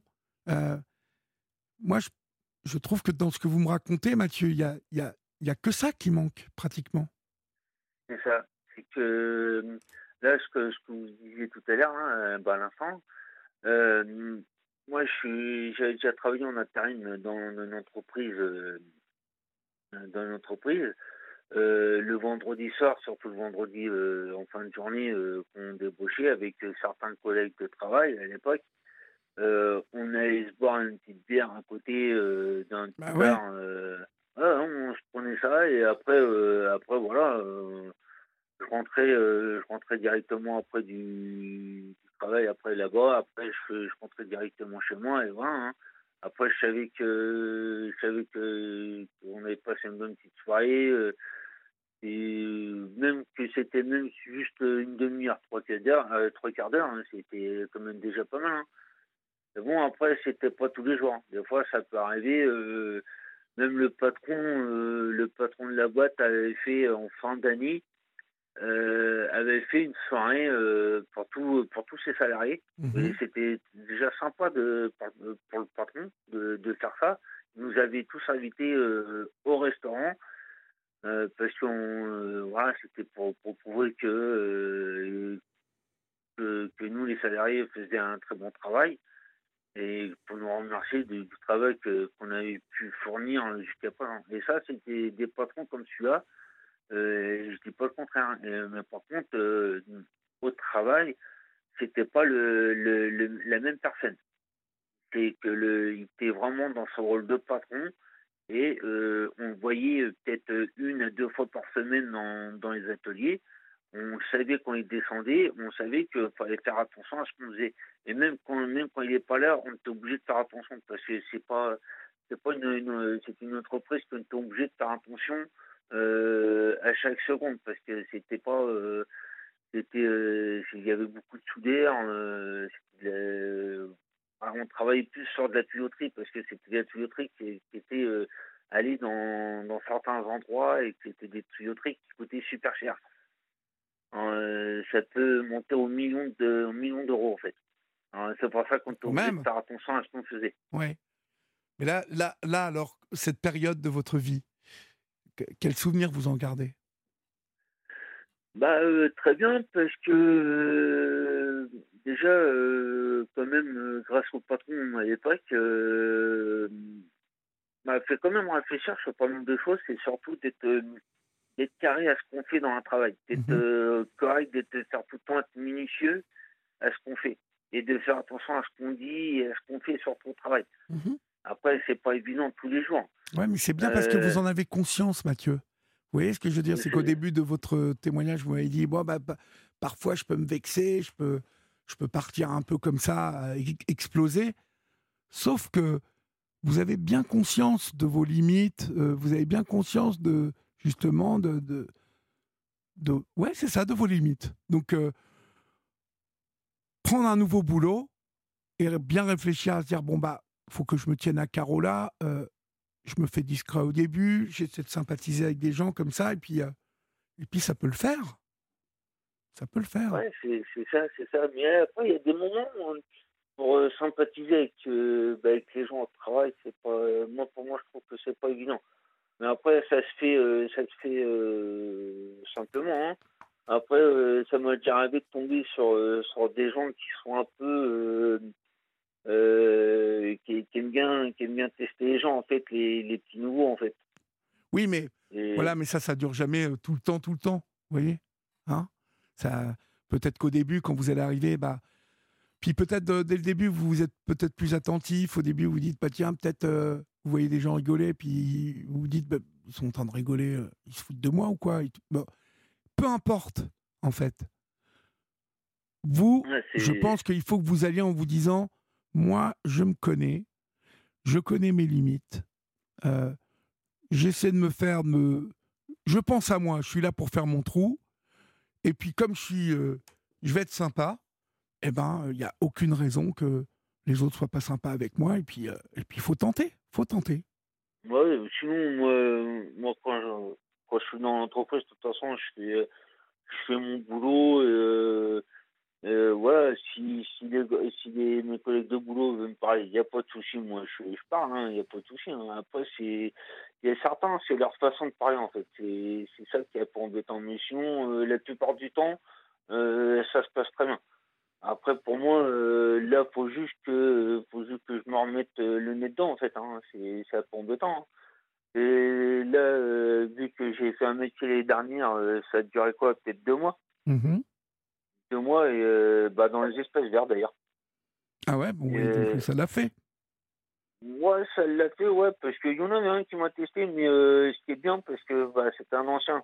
Et, euh, par contre, ce qui était bien, parce que ouais, peut-être deux, trois jours après, il est venu me voir, ouais, il m'a dit, excuse-moi si, si j'étais méchant ou vexant avec toi, euh, je suis comme ça et tout, euh, voilà, parce qu'il m'avait expliqué pourquoi il était comme ça. Mhm. C'est qu'ils ont euh, reçu beaucoup de gens qui, qui restaient jamais longtemps. voilà, c'est pour ça que peut-être c'était peut-être un test qu'il a voulu voir. Il a voulu tester, voir comment j'allais réagir et tout. Oui. Et heureusement que ça, ça s'est bien terminé. Il, était correct avec moi et j'étais correct avec lui. Hein. Là-dessus, après, avec tous les autres collègues de boulot, ça a été bien passé, on a bien discuté. Voilà, après, tous les matins, euh, ça, se passait bien. Pendant deux mois, c'était bien. Ah oui, et puis ça, ça a marché. En fait, euh, tout, tout, ça, de toute façon, je vais vous dire, hein, euh, partout où on va, partout où on se dirige, les épreuves du boulot comme ça, c'est simple, hein, c'est que ça marche si on a envie que ça marche déjà au début. C'est ça. Il faut déjà avoir l'envie. Et et après, quand on a l'envie, on se dit, voilà, je vais tout faire pour que ça se passe bien. Alors bon, je sais que je peux être susceptible par moment et tout. Allez, je prends sur moi. De toute façon, c'est pas bien grave. Hein. Il se passe pas non plus. Euh, c'est jamais bien grave. Hein, toutes les embrouilles qu'il peut y avoir comme ça, des petites embrouilles. Euh, au début, euh, le petit dernier quand il arrive, hein, le dernier embauché. bon, il y a toujours deux trois mecs qui essaient de rouler des mécaniques, de lui expliquer, d'expliquer la vie. Vous voyez. Et, tout ça, si vous voulez être dit à, l'avance, et que ouais, vous, vous prenez ça un peu, euh, vous faites votre, votre boulot, et puis vous savez que ça peut se passer. faut l'avoir anticipé, ça, Mathieu. Vous voyez? C'est ça. C'est ça. faut repenser à ce qu'on s'est dit ce soir et se dire, euh, voilà, on en avait parlé avec Olivier, je sais que ça, ça peut se passer, faut pas que je tombe dans le panneau. C'est ça. Il faut que je me concentre sur moi. Qu'est-ce que je veux, moi? Moi, je veux ce boulot. Je le ferai le temps que je le ferai, le temps que voilà, j'aurai envie. Bon, le jour. faut être maître de son destin, en fait. Hein? Et ça, ça, en, vous écoutant parler, je, je, je vois que vous, vous connaissez vos qualités, mais vous connaissez vos défauts aussi. En tout cas, les petites failles, les petites faiblesses que vous pouvez avoir par moment. C'est ça. Vous écoutez la libre antenne euh, tous les jours, pratiquement? Euh, bah ouais, bah depuis, euh, bah je suis tombé, je suis tombé dessus comme par hasard il y a quelques années. Ouais. Et bah je suis tombé en fait, c'était vous qui étiez en train de de, de présenter l'émission à ce moment-là. D'accord. du coup, je savais même pas si c'était que ça s'appelait la libre antenne. Et et du coup, euh, c'est qu'après que, que j'ai entendu que c'était la libre antenne, et du coup, euh, chercher euh, le nom et, euh, et, un visage à mettre sur cette voix, en fait. Du coup, et, du, et du coup, bah, j'ai pu, j'ai connu, j'ai connu votre émission Les Yeux d'Olivier. Et aussi, je vous ai vu dans une autre émission. Avec un sidecar. Voilà. Ouais. dans une autre émission avec un autre présentateur. D'accord. Et vous aimez la musique? Euh, Très peu. J'ai bien écouté la musique, mais très peu. Bah écoutez, essayez d'écouter euh, juste avant la libre antenne, il y a Edio, tous, tous, les, tous les soirs, euh, du lundi au dimanche, de 21h à 22h sur euh, Europe 1. C'est vraiment la, la, musique qui se fait une place sur Europe 1 en ce moment, tous les soirs, de 21h à 22h. Et vraiment avec Joe, Joe c'est l'animateur, il y a vraiment un, un, moment pour vibrer, pour parler de musique et puis de découvrir de nouveaux artistes. Donc euh, vraiment, je vous conseille. Hein. c'est tous les jours, euh, du lundi au dimanche, 7 jours sur 7, euh, de 21h à 22h, il y a Joe, Hey Joe, la musique. Et puis comme ça, après, vous enchaînez avec la libre antenne.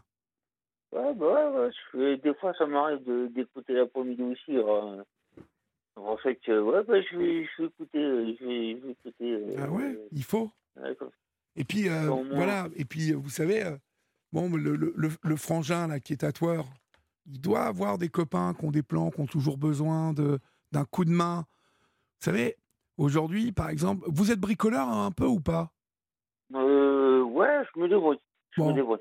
Vous voyez, par exemple, moi, je connais un, un, monsieur qui, qui, qui, a votre âge. Il a, il a la quarantaine.